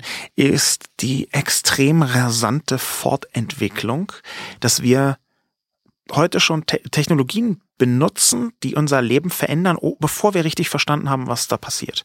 Das heißt, wann immer man, wie das Publizisten so tun, versuchen muss zu erklären, wie das wirkt, ja, muss man erstmal beschreiben, was es überhaupt ist. Das bedeutet, Publizist im Bereich Internet zu sein, muss automatisch ein Verständnis, eine Interpretation und eine Bewertung mit sich mitbringen. Mhm. Und da wäre es total albern, wenn ich sage, meine Bewertung ist immer gut. Ja. Weshalb? Weil es auch nicht immer gut ist. Ja. Gleichzeitig habe ich begriffen, dass nur weil das Internet immer gut zu mir war oder jedenfalls längere Zeit gut zu mir war, mhm. heißt das nicht, dass das Internet gut ist überhaupt ist das Internet gar keine Sphäre, wo man mit gut oder schlecht wirklich so aber, viel weiterkommt. Ja, aber, aber diese, diese Haltung hast du ja schon eine Weile ausgestrahlt, ne, sozusagen. Also, dass man dachte, okay, das ist hier jetzt einfach Internet-PR sozusagen ein bisschen. Wie du es ja eben so erzählt richtig, hast, warum genau, das so. Das war, ist, also genau. ich war halt derjenige, der dafür stehen wollte und auch das absichtlich getan ja. und auch dafür eingeladen wurde, ja. um zu sagen, nein, das Internet ist auch was Gutes. Und ich habe zwar immer gesagt auch, aber ich hätte das in von meiner Position her weglassen können. Ne? Also ja. das ist auch eine Funktion der Öffentlichkeit, gerade der alten redaktionell-medialen Öffentlichkeit, gerade auch von Talkshows, dass äh, bei der Besetzung eine gewisse Eindimensionalität stattfindet. Diese Eindimensionalität äußert sich dann zum Beispiel so, dass man im, Fernsehen, ob das jetzt Beiträge sind oder Talkshows oder Nachrichten, äh, Snippets, die man so ins, in die Kamera sagt, die sollen von der Redaktion geplant eine bestimmte Richtung haben. Und das ist völlig legitim. Man kann, glaube ich, gar nicht anders arbeiten. Es ist halt medienimmanent. Und dann ist man halt besetzt als derjenige, der sagt, nein, Google Street View ist gut. Und dann ist da jemand anders, der sagt, Google Street View ist schlecht. Und dann ist jemand Dritter, der sagt, es ist eigentlich verboten. Und dann ist jemand Vierter, der sagt, nee, es ist nicht wirklich verboten, aber wir brauchen trotzdem Regeln oder so. Also dann gibt es verschiedene Positionen. Mhm. Und ich hatte halt immer die gute. Und du hast dich dem und untergeordnet sozusagen, dass du sagst, ich füge dieses auch hinzu, um irgendwie differenziert für mich sein zu können? Ach, oder? untergeordnet hört sich, das hört sich zu bewusst an. Ja. Ich hatte das Gefühl, gegenhalten zu müssen. Ja. Und ich musste das erst aufgeben, um zu merken, dass eine differenziertere Herangehensweise viel sinnvoller ist. Wenn ich jetzt von der, das ist, also mein, mein Hauptjob im Moment ist, Vorträge zu halten über ähm, Internet, über digitale Transformation. Was macht das Internet mit der Gesellschaft und vor allem mit der Wirtschaft? dass da gibt es große Unternehmen, die fragen, wollen Sie einen Vortrag halten? Dann sage ich riesige äh, Honorarzahlen und dann sagen sie, ja super, kommen Sie her und dann halte ich den Vortrag. Mhm. Und ähm, es ist geradezu fatal, wenn man auf einer solchen Bühne steht und nur gute Sachen sagt dann werden die Leute nach der dritten tollen Sache irgendwie skeptisch mhm. und nach der vierten denken sie, was ist denn das für eine Flitzpiepe, der verschweigt uns was. Ja. Wenn man das ausgewogen mit leichter Tendenz zum Negativen sagt, was am besten funktioniert, bei Vorträgen zumindest, ist, äh, die dauern eine Stunde, da kann ich ein sehr viel komplexeres Bild abgeben als in einem Artikel, den man irgendwie äh, 6000 Zeichen geschrieben hat oder so. Aber ähm, diese Differenzierung beruht darin, dass ich am Schluss ähm, immer darauf komme, dass es davon abhängt, wie man damit umgeht und das in einen Aufruf verwandelt. Das hört sich ein bisschen platt an, ist es aber gar nicht. Mhm. Dass man nämlich sagt, ja, das Internet ist in diesem Punkt gut, in diesem Punkt schlecht, hier wirkt es so, hier wirkt es so. Und wie es in Zukunft wird, das hängt von euch mit ab. Ich halte meine Vorträge ja nicht bei irgendwie einem Bäcker mit vier Mitarbeitern, sondern oft bei Unternehmen, die durchaus eine Gestaltungsmacht haben. Nicht bei den ganz Großen, dafür die arbeite ich nicht aus naheliegenden Gründen. Ich kann nicht über Google schreiben, wenn ich von Google Geld mhm. kriege. Mhm. Ähm, aber ähm, so bei großen Softwareunternehmen, bei einem, äh, äh irgendwelchen äh, äh, Plattformen oder mhm. was auch immer. Also da gibt es eine ganze Reihe von verschiedenen Unternehmen, die durchaus mit Gestaltungshoheit oder nicht Hoheit, aber nur Gestaltungsmacht haben. Und denen zu sagen, ihr könnt was mit verändern. Also das siehst du als eine politische Tätigkeit an. Nö, das ist eine, das, das ist mein Job. Ähm, ich flechte da sanfte Haltungselemente ein, mhm. also Unterhaltung und Haltung. Mhm. Ähm, ich sage nichts, was mir komplett widerstrebt, aber es ist schon mein Job. Ich halte den schon so, dass die Leute ein Produkt kaufen und da etwas bekommen und in diesem Produkt ist auch Erkenntnis mit dabei und zur Erkenntnis gehört ein Abwägungsprozess von gut und schlecht und zwar unabhängig davon, ob das Unternehmen genau in dem Bereich arbeitet. Ja, das dadurch, dass ich, wenn ich da bin, haben die mich schon gebucht. Mhm. Ja, also der Vertrag ist schon unterschrieben. Mhm. Ja, da kann ich mir auch leisten, dann nicht so äh, Sachen äh, zu äh, sagen, die halt nicht alle so nur begeistern. Mhm. Aber ist es notwendig? Mhm. Ich, ich beiß da jetzt auch den Leuten nicht den Finger ab oder ja, ja, also, aber es ist schon, dass eine differenzierte Betrachtung ist notwendig und diese differenzierte Betrachtung, die zieht sich eigentlich seit ein paar Jahren durch mein Schaffen und ich glaube, das merkt man auch und das merken die Leute auch da draußen. Ne? Es gibt eine seit, ich habe 2010, 2011 etwas angefangen, was ich ganz heimlich für mich Substanzoffensive genannt habe. Mhm. Es hängt damit zusammen, dass ich schon immer in der Öffentlichkeit ähm, jedes Jahr zwei, drei Projektchen machen wollte, die so eine gewisse äh, öffentliche Wirkung entfalten. Und am Anfang waren das viel Quatschprojekte, Kulturzeugs mit ein bisschen witzig und Unterhaltung. Und das hat sich irgendwann gewandelt in große Artikel, in große, größere Reden, in ähm, Bücher, die auch ein anderes Thema verfolgen, äh, teilweise auch ähm, Projekte, die gar nicht als Projekte wahrnehmbar sind, sondern eher so, ähm, äh, dass ich mich zu bestimmten Themen in mehreren äh, Medien äußere oder so. Ja? Also das, das habe ich sehr absichtlich gemacht. Ja. Ähm, was hat denn das aber so mit dir persönlich und deiner Stimmung und deiner Euphorie, die sicherlich am Anfang so da war, gemacht, diese ganzen Dinge, die passiert sind? Also ich meine, Snowden ist ja eigentlich nur so ein Ding. Auf der anderen Seite gibt es ja auch dieses, was du mal Latenznazis nennst oder so. Also diese gesamte Verschiebung hin, äh, dass das eben das Netz jetzt einfach die gesamte Gesellschaft abbildet und dadurch Dinge sichtbar werden, die halt einfach eklig sind. Ja. ja?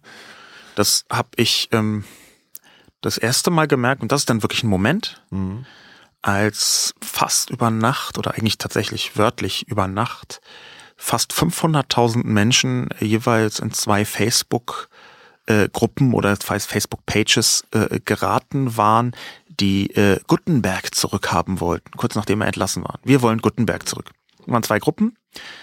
Da habe ich gesehen, dass pro, Minu pro Sekunde 40 bis 60 Personen dazukommen.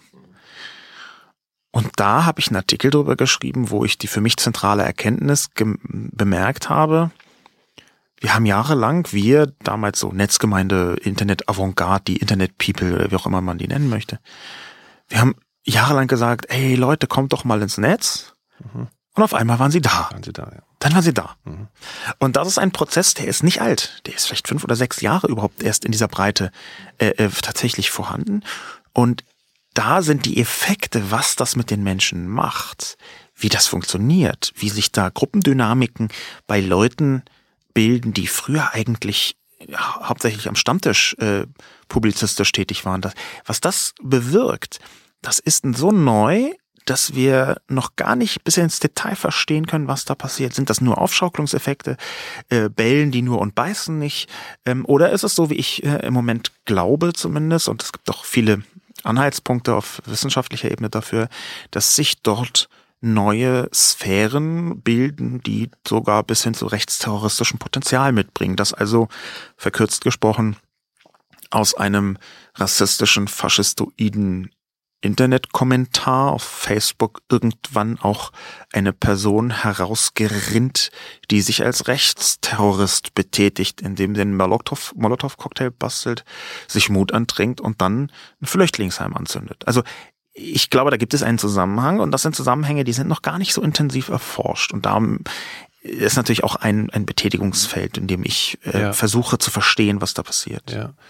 Ähm, aber die Frage war ja auch ein bisschen so, was das, ähm, also ich könnte mir einfach vorstellen, dass das auch emotional mit dir was tut. Ach stimmt, das hatte ich, also, da, da, das war ein Bogen, den ich äh, ja. vergessen habe zu schließen. Der ähm, Effekt war schon, ich weiß nicht, wie das Verb dazu heißt, depressierend. Ja.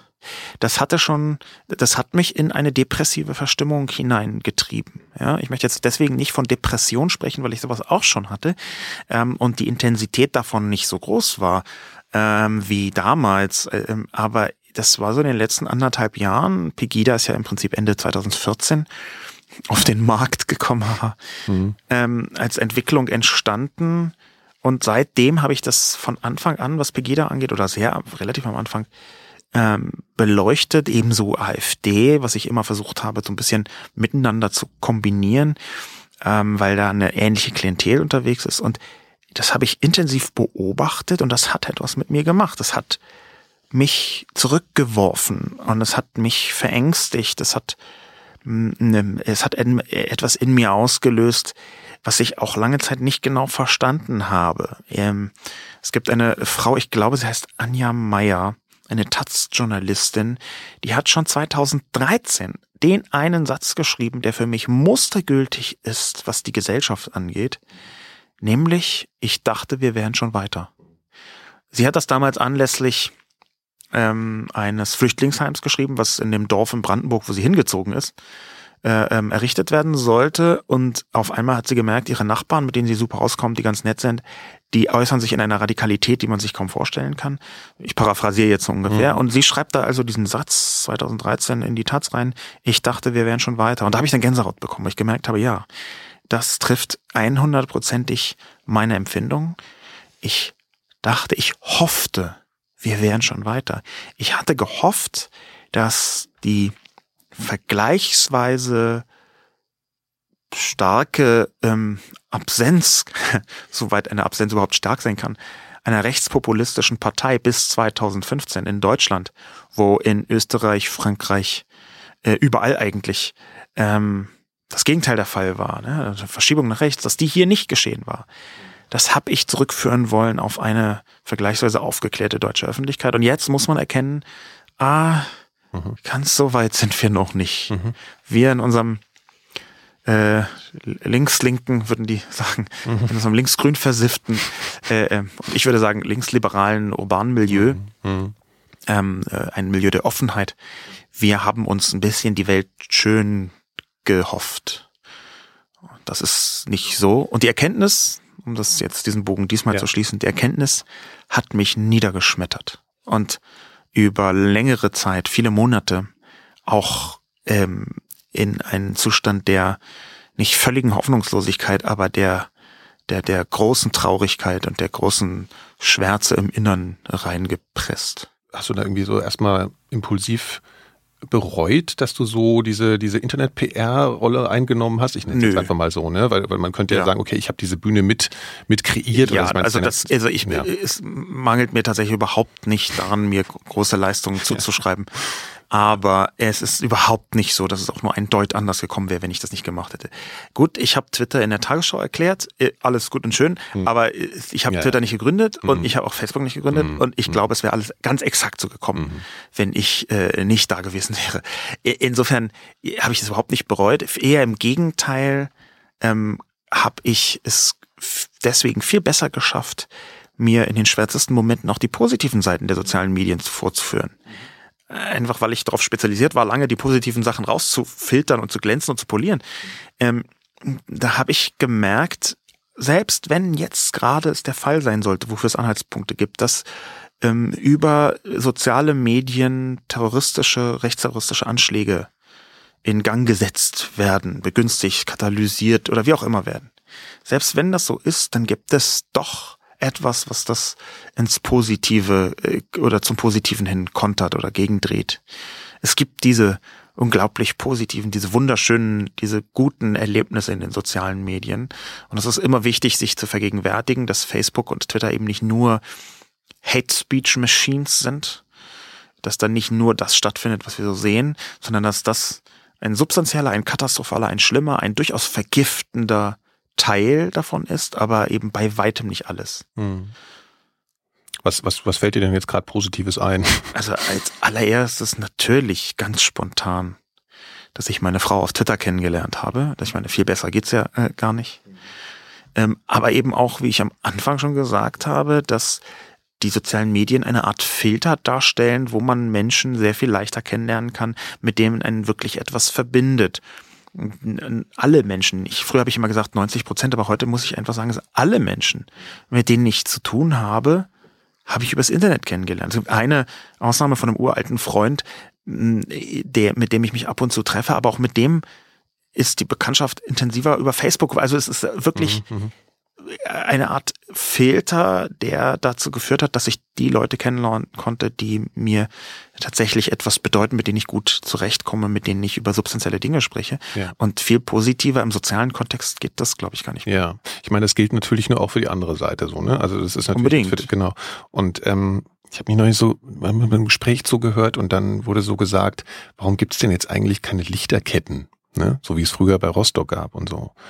Und dann habe ich so gedacht, ja, warum ist das eigentlich nicht so? Und habe mich gefragt, und ist das, und dann habe ich mich gefragt, ob das nicht einfach jetzt im Netz stattfindet oder ob einfach diese, diese, diese, Ja, diese sich nahe Nähe zeigen. Mhm. Aber die ist natürlich auf die Art und Weise auch wiederum nicht auf einer Bühne. Ja, also das ist, und dann hängt es wieder davon ab, wie die Medien darüber berichten, also über, nur über Hate Speech berichten und man das viel stärker wahrnimmt. Also ob das einfach abwandert, dass man sich dann gegenseitig einfach dauernd sagt, naja, wie wir Ich habe da noch ein bisschen eine andere Ja. These. Es lässt sich, wenn man so die Öffentlichkeit betrachtet, als eine Art sich wandelndes, aber doch irgendwie Kontinuum, dann sieht man, dass bestimmte Instrumente in der Öffentlichkeit sich einfach irgendwann abnutzen. Ähm, ne, die Lichterkette ist einfach, Rostock-Lichtenhagen ist einfach Anfang der 90er oder 90er Jahre, Mitte der 90er ein Instrument gewesen, um Öffentlichkeit zu erzeugen, um ein Bekenntnis herzustellen. Und natürlich wird ein bisschen von Öffentlichkeit herstellen und Bekenntnis äh, ähm, ähm, äh, verkünden, verkünden, wird ein bisschen vom Internet auch mit abgefangen. Aber grundsätzlich ist erstmal dieses Instrument, ein relativ simples Instrument, das ist jetzt schon ein bisschen abgenutzt. Es gab jetzt irgendwie 27 Lichterketten und ich weiß nicht, bestimmt war auch eine mal dazu, dazwischen gegen ein irgendwie äh, Papiermülllager in äh, Wendhausen oder so.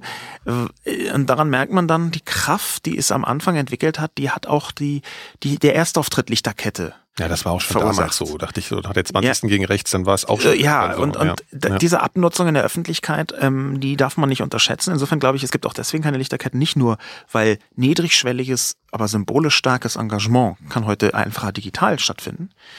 Ähm, sondern auch, weil man halt nicht 100 Lichterketten machen kann. Dafür gibt es neue Instrumente und die kann man auch nutzen und ich halte es auch für legitim nach digitalen Entsprechungen dazu. Mhm. Da kommt dann quasi der Gesellschaftskommunikator in mir durch und ein Stückchen der Werber. Natürlich kann man nach bestimmten Inszenierungen suchen, die die Notwendigkeit eines Bekenntnisses das jetzt gegen rechts ist oder gegen islamistischen Terror oder gegen Antisemitismus oder gegen Frauenhass. Das, das gibt ja viele Sachen, für die man, für die sich lohnt, auf die Straße zu gehen. Und wie man das so verschieben kann, dass eben ein neues starkes Bekenntnis entsteht. Welches es ist, weiß ich nicht, aber es wäre für mich spannend, mal die neue digitale Entsprechung oder zumindest teilweise digitale Entsprechung der Lichterkette zu sehen. Hm. Du hast auch mal einen Vortrag gehalten, wo du sozusagen diese anwesende Netzgemeinde ein bisschen beschimpft hast, dass die nicht genug tun. So, ja, ne? eigentlich durch das fast in jedem Vortrag auf der Republik. Mhm, mhm. aber ähm, bei einem ja. besonders, ja. Ja, und ähm, geschieht dir genug im Netz äh, in diesem Bereich? Ich weiß ehrlich nicht, ob man das noch so isoliert betrachten kann oder auch nur sollte. Also geschieht genug im Netz. Für mich geschehen inzwischen seit schon seit fünf Jahren und inzwischen sehen das die meisten so etwas geschieht und hat natürlich auch eine Netzentsprechung. Twitter, Facebook äh, und so weiter haben selbstredend mitgebracht, dass du nicht mehr ein isoliertes Offline-Event äh, gleich welcher Art veranstalten kannst oder daran teilnehmen kannst und es gibt gar nichts mehr im Internet. Äh, das, ja, das ist eine Parallelität geworden, eine Art Online-Offline-Amalgam, mhm. wo ich nicht glaube, dass ein Heraustrennen von passiert genug im Netz die richtige Fragestellung ist. Passiert genug insgesamt? Da würde ich sagen, nein. Mhm. Ich sehe sehr viele Leute, die sich sehr glücklicherweise intensiv dagegen engagieren. Ähm, ich sehe besonders zum Beispiel in Städten wie Leipzig, aber auch in Dresden, dass eine Zivilgesellschaft versucht, dagegen zu halten. Natürlich haben sie es nicht leicht, aber ich sehe, es machen viele Leute etwas. Ob das genug ist, naja, das ist eine Ansichtssache. Ähm, in jedem Fall ist es noch nicht so wirksam, wie ich es mir wünsche. Das kann man, darauf kann man sich vielleicht mit sich selbst einigen. Und ich glaube auch, dass da ich nicht allein bin mit dieser Einschätzung. Ja, das ist jetzt nicht ein, ihr tut noch nicht genug im Beschimpfungskontext wie bei der Netzgemeinde. Das ja. würde ich in diesem Bereich überhaupt nicht so sagen. Ich würde mich nicht öffentlich hinstellen und sagen, ihr tut noch nicht genug dagegen, weil ich nicht glaube, dass das eine ein fairer Ansatz ist bei diesem hochheiklen und delikaten Thema.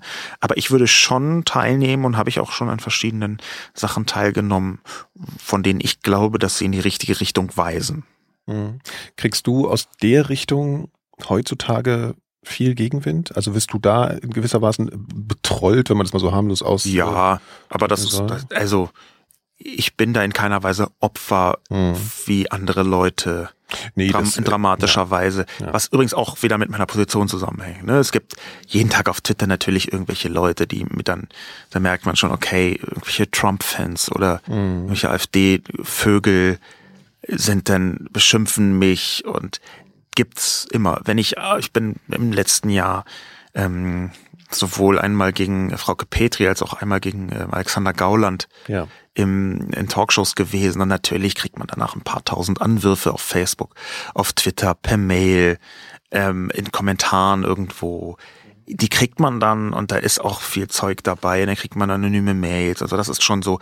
Aber ich kann damit sehr gut umgehen. Ja? Also für mhm. mich ist das wenig schockend. Mhm. Ähm, ist, ist, da sind andere Leute, die da sehr viel dringender ähm, glaube ich, Unterstützung brauchen, weil ja. das krass an den Nerven zehrt, ne? weil, weil das auch in einer Radikalität passiert, die ich so nicht erwartet hätte. Ne? wenn man das wissenschaftlich versucht, schon über den Punkt, wo es noch gut ist, hinaus zu objektivieren, dann kann man sagen, dort findet eine extrem intensive Online-Offline-Mobilisierung statt. Da gibt es den, der Mediensprung, das wurde früher ganz oft besprochen, das interessiert keine Sau mehr, aber dieser Mediensprung, wie schafft man es aus dem Netz heraus Menschen zu mobilisieren, das passiert dort, wenn auch natürlich mit einem katastrophalen Vorzeichen. Mhm. Du hast ja vorhin von diesem Du hast nicht deprimierenden, sondern depressierenden. Genau, mir erschien das äh, so ein stärkeres Wort. Ja, gesprochen. Hat sich das ein bisschen abgeregt oder bist du, ist das immer noch eine eine Sache, also ist das immer noch sehr präsent bei dir, so dieses Gefühl? Nein, die, die Hochzeit oder vielmehr müsste man da ja Tiefzeit sagen davon, die ja. ist vorbei, die war äh, vor einem Jahr im Herbst 2015, würde ich jetzt äh, sagen, ähm, vielleicht noch bis in den Januar 2016 rein, was aber auch damit zusammenhängt, dass ich mich im letzten November, Dezember, Januar mit dem sehr intensiv beschäftigt habe und mich dem auch ausgesetzt habe. Ich habe ähm, Dezember 2015 und Januar und Februar 2016 ähm, fast drei Monate lang in den Gehirnwindungen von AfD und Pegida-Leuten online verbracht. Ich bin, äh, habe viele Tausende, vielleicht sogar Zehntausende Kommentare gelesen, habe mir die einzelnen Stränge angeguckt, habe versucht Muster rauszufinden, habe versucht rauszufinden, was treibt diese Leute, was ist ihr, was sind ihre Codes, wie sind äh, die Punkte, auf die sie anspringen, wie funktioniert ihre Kommunikation, wie kann man aus der Kommunikation auf dahinterliegende Denkmuster und politische Haltungen schließen. Das habe ich mir alles sehr präzise angeguckt. Ähm, da werde ich früher oder später auch noch mal eine, eine größere Arbeit zu äh, schreiben.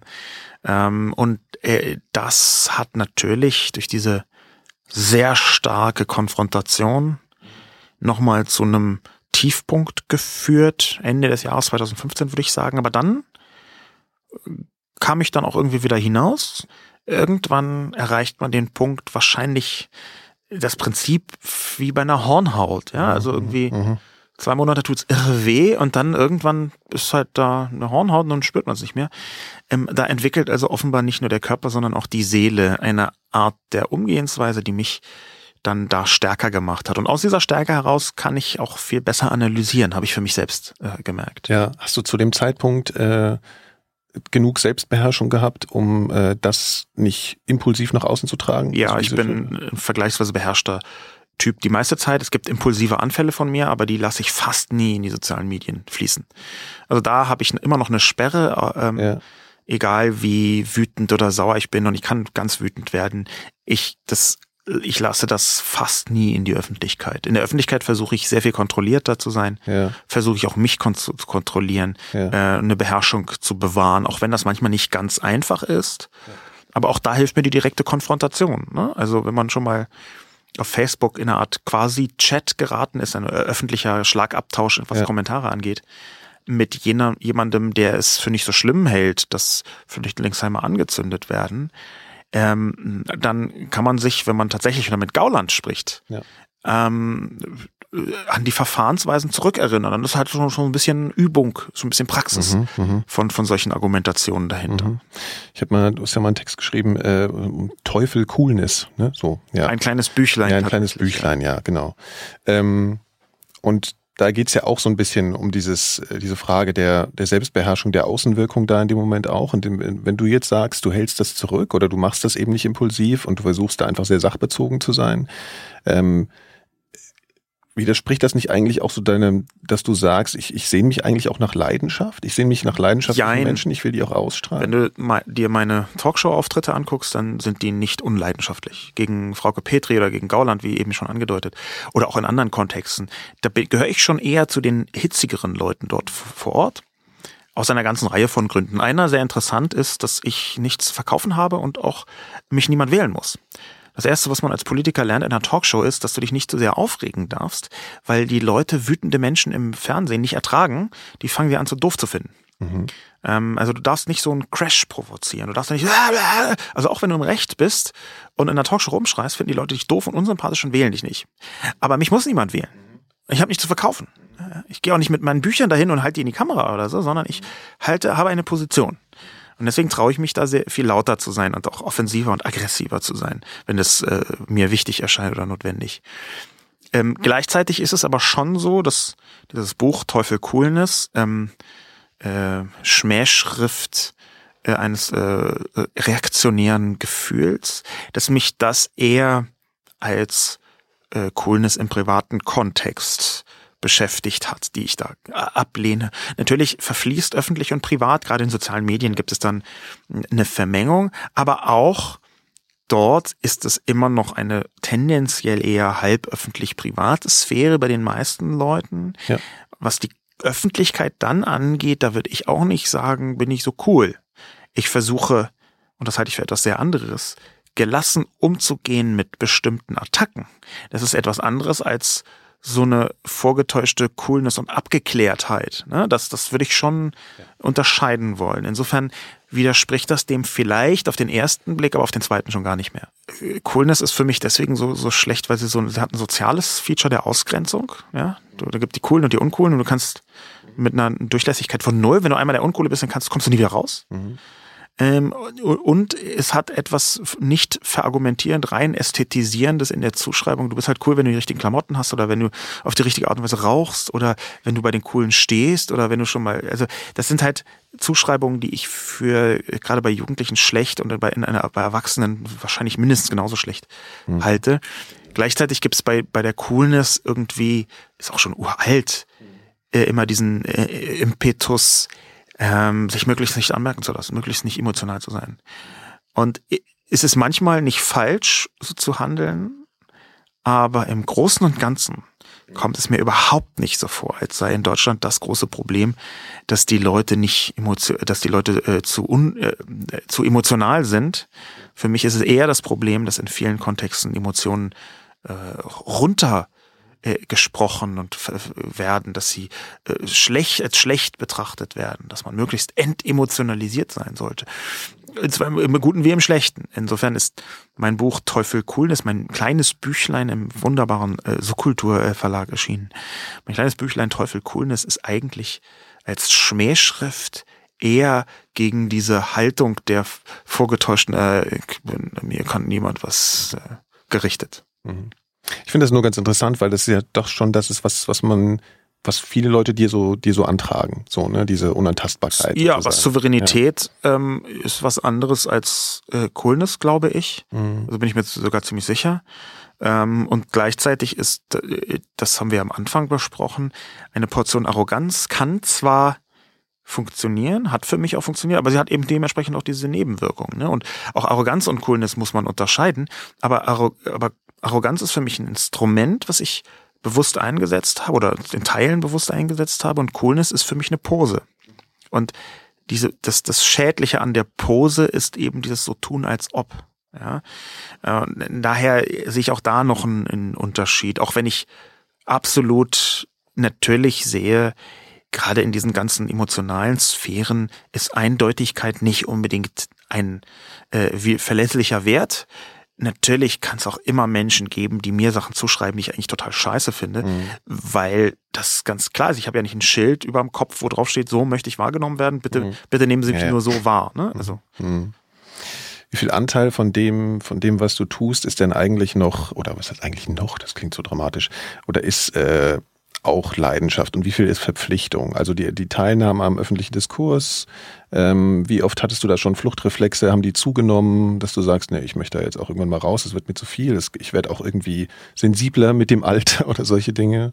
Gibt es da so, häufen sich solche Momente bei dir? Als mein allergrößtes Privileg überhaupt, und ich weiß, dass es eins ist, empfinde ich, dass ich fast ausschließlich arbeite, worauf ich Lust habe ähm, was mir Freude macht, was mich auch bis zu einem bestimmten Punkt erfüllt. Die Vorträge, die ich halte vom Publikum, ich habe schon gesagt, wie ich zur Bühne stehe, dass mir das etwas gibt. Äh, meine publizistischen Äußerungen, äh, die habe ich weiterentwickelt in Absprache auch mit den Leuten bei Spiegel Online, dass ich eben nicht mehr so eine rein ähm, digital äh, netzweltliche Kolumne schreibe, sondern eigentlich eine digitale Perspektive auf die gesamte Welt. Das ist so seit anderthalb oder zwei Jahren ungefähr, anderthalb Jahren so, dass ich wirklich versucht habe zu merken, okay, wenn ich mich nur jetzt auf Netzweltgeschichten einschieße, das ist zu schmal. Ich brauche etwas, was eher eine Art digitale Gesellschaftsbetrachtung äh, angeht. Das, da macht mir das auch wieder große Freude und ich, äh, da ziehe ich viel äh, ähm, Kraft daraus, dass, dass die Kolumne sich für mich gut anfühlt. Ich habe ein kleines Startup gegründet, ähm, es namens SoBooks, das heißt Social Books, mit Christoph Kappes zusammen. Ähm, und wir versuchen mit diesem Unternehmen rauszufinden, wie das vernetzte Buch der Zukunft aussieht, was mal besser und mal schlechter klappt. Aber eigentlich ist die Herangehensweise auch bei diesem Startup fast immer, dass ich machen kann, wo, was ich als für mich gut empfinde, wo ich Freude dran habe. Und dieses riesige Privileg verursacht eben in keiner Sekunde das, was du gefragt hast, nämlich ein Fluchtreflex. Manchmal ist es zu viel, aber dann mache ich einfach zu und das ist relativ natürlich und hängt nicht mit dem konkreten Debattenthema ab, sondern einfach, dass mir manchmal Sachen zu viel sind. Ne? Dann bin ich halt wieder in Ruhe, dann fahre ich raus nach Brandenburg mit einer Frau und wir beobachten Tiere und äh, dann bin ich ganz entspannt und so. Also das ist für mich, äh, ich habe genau den Beruf, den ich haben möchte. Das ist sehr gut. Mhm. Ich erwische mich selbst manchmal dabei, wenn ich darüber nachdenke, was, äh, wir sind irgendwie beide 40 so und man denkt so, ja, man wird dann irgendwie älter und irgendwie gibt es dann so Fantasien, wie das Alter aussieht und ich merke, dass ich bei mir da immer gar nicht so das Digitale mitdenke auf irgendeine Art und Weise. Also dass ich immer so romantisierte Vorstellungen habe, mich dann selber so auslache dafür eigentlich, weil ich dann in irgendwelche Landschafts Dinge denke oder so. Die einen sagen romantisierte Vorstellungen, die anderen sagen Träume und das ist auch völlig legitim. Ja, ja. Also ich habe da auch eher Landschaften und irgendwie Kamin und Häuschen oder so äh, im, in, im Hinterkopf, aber ich glaube, das ist absolut normal, weil das halt so ähm, Projektion, ikonische Projektionen von einer Ruhe und einer Nichtteilnahme am doch recht eng getakteten äh, kapitalistischen Produktivwirtschaftssystem äh, darstellt. Und dann hat man natürlich irgendwie, man dann mit Enkeln an so einem kleinen Teich oder unter Linde und einem Baum oder so. Natürlich imaginiert man sich da nicht mit einem Laptop hin. Ne? Ja. Ich glaube aber, dass das mm, trotzdem da sein wird. Ich glaube, dass es trotzdem ein wichtiges Element sein wird, dass bloß sich unsere Träume noch auf dem Stand von 1993 befinden. Ähm, und das ist bei einer neuen Generation anders und bei uns ändert sich das vielleicht auch irgendwann. Aber das sind halt Bilder, die sind uns in den Kopf gepflanzt worden oder sie entstanden, die sind ja nicht so aggressiv gepflanzt, sondern die sind entstanden in einer Zeit, als es das Internet noch nicht gab. Und wenn heute Leute, die vor zehn Jahren geprägt worden sind, über ihr Alter nachdenken, dann äh, träumen sie vielleicht auch von irgendwie Smartphones mit großen Buchstaben oder so. Ich weiß keine Ahnung, was dann mhm. hip sein wird. Ne? Also für, für mich hat das schon auch eine digitale Komponente. Ich bin da nicht so offensiv wie du, aber im Vordergrund steht auch wirklich eher so Ruhe und Natur und das ist das. Das, also, ich denke jetzt aber ehrlich gesagt nicht jeden Tag übers Alter nach, muss man vielleicht dazu sagen. Du hast vorhin von deinem Optimismus geredet und dass du grundsätzlich so bist. Und ich hatte, also ich, ich habe so gedacht, äh, dass das vielleicht ein bisschen abgenommen hätte, dass du nicht so optimistisch mehr wärst. Du hast auch schon ziemlich dramatische Formulierungen da äh, benutzt. Ja, das hängt damit zusammen, dass ich gemerkt habe, ich, also in meinem Kern bin ich Optimist, aber es gibt halt mal bessere und mal schlechtere Momente und auch Phasen. Ähm, ich habe gemerkt, dass die Kraft der Appellation, also dass wenn man in der Öffentlichkeit spricht, dass dann sehr viel mehr Menschen reagieren, überhaupt reagieren, wenn man Szenarien erzählt, wie es sein könnte. Ja?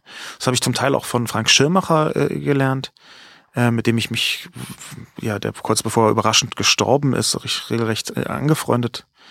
Er hat uns so häufiger getroffen und äh, auch genau darüber gesprochen und ähm, der hatte schon stärkeren apokalyptischen Trieb als ich mhm. oder Trieb oder Weltsicht aber ich habe von ihm und in den Gesprächen auch gemerkt und gelernt, 2013, 2014, dass die Kraft eines Negativszenarios die Menschen dazu bringen kann, zu handeln. Und dass man deswegen auch und gerade als Optimist nicht sagen sollte, wird schon alles von selber, ah, das geht schon alles gut, ich bin ja Optimist, sondern dass man sich ganz bewusst auch negative Szenarien raussuchen soll und die auch nach vorne zeigen, damit die Menschen ihren Anteil, ihren Handlungsanteil an dem Erreichen eines positiven Szenarios überhaupt mitmachen es wäre doch eine Katastrophe, wenn wir alle super optimistisch vor uns hin tuten würden und sagen, hey, ist eigentlich alles Schnaffte und so müssen wir. Und dann ist es genau aus diesem Grund endet es in der Katastrophe. Mhm. Das, das ist verlässlich in der Geschichte schon häufiger passiert, dass wenn die Optimisten zu optimistisch waren, dass sie dann einfach zu Hause geblieben sind und irgendwie lecker gekocht haben und noch einen Wein getrunken haben und dann aufgewacht sind in einer schlechteren Welt.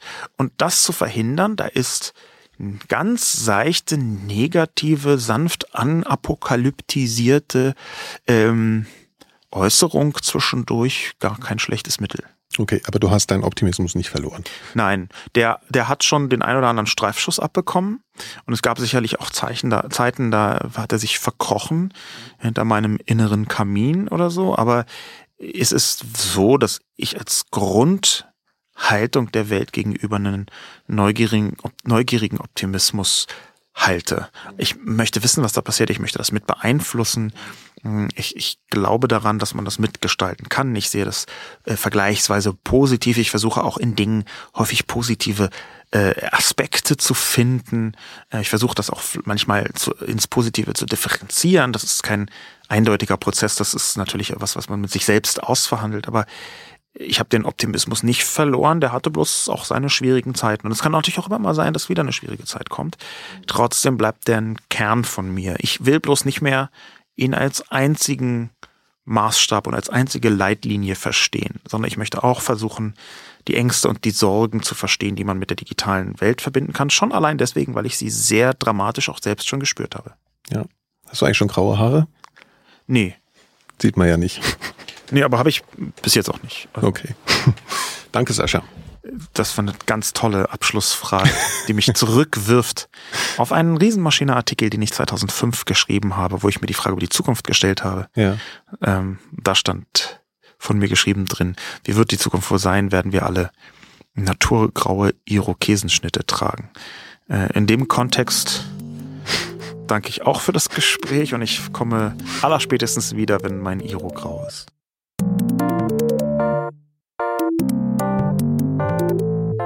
So, das war mein Interview mit Sascha Lobo. Ich hoffe, es hat euch gefallen. Wenn ja, denkt dran, iTunes-Sternchen, darüber freue ich mich und auch alle meine Kolleginnen beim Podcast-Label 4000 Hertz. Bei 4000 Hertz gibt es auch noch andere spannende Podcasts, zum Beispiel Durch die Gegend von meinem Kollegen Christian Möller. In der aktuellen Episode geht er mal wieder spazieren und zwar mit der Autorin Juli C. Zu erzählen, die das ja bestimmt auch alle wissen wollen, was jetzt als nächstes kommt. Naja, die kennen mich ja dann. Also die wissen ja schon, dass ich jetzt nicht der Mensch bin, der darüber redet. Wenn mich einer fragt, dann fange ich halt an, auf meinem Stuhl irgendwie Arme und Beine zu verknoten und mich unmöglich zu fühlen. Wie so kleine Mädchen, die halt ihr Schulheft mit den Händen abschirmen. Nee, jetzt nicht gucken, ich will nicht darüber reden. Also das ist auch wirklich, wie ich mich in dem Moment fühle. Mir ist das sehr unangenehm, wenn da jemand versucht, seine Nase reinzustecken. Das gesamte Gespräch gibt's unter durchdiegegend.4000herz.de. Weitere Episoden der Elementarfragen gibt's unter elementarfragen.4000herz.de. Zum Beispiel habe ich unter anderem mit dem Astrophysiker Harald Lesch und dem Mordermittler Axel Petermann gesprochen. Die Musik in diesem Podcast ist übrigens von AMB One. Der Track heißt Lime Green, steht unter einer Creative Commons Lizenz und ihr findet ihn auf Bandcamp. Links dazu findet ihr in den Episodennotizen zu diesem Podcast unter 4000herz.de. Eine Produktion von 4000 Hertz 2016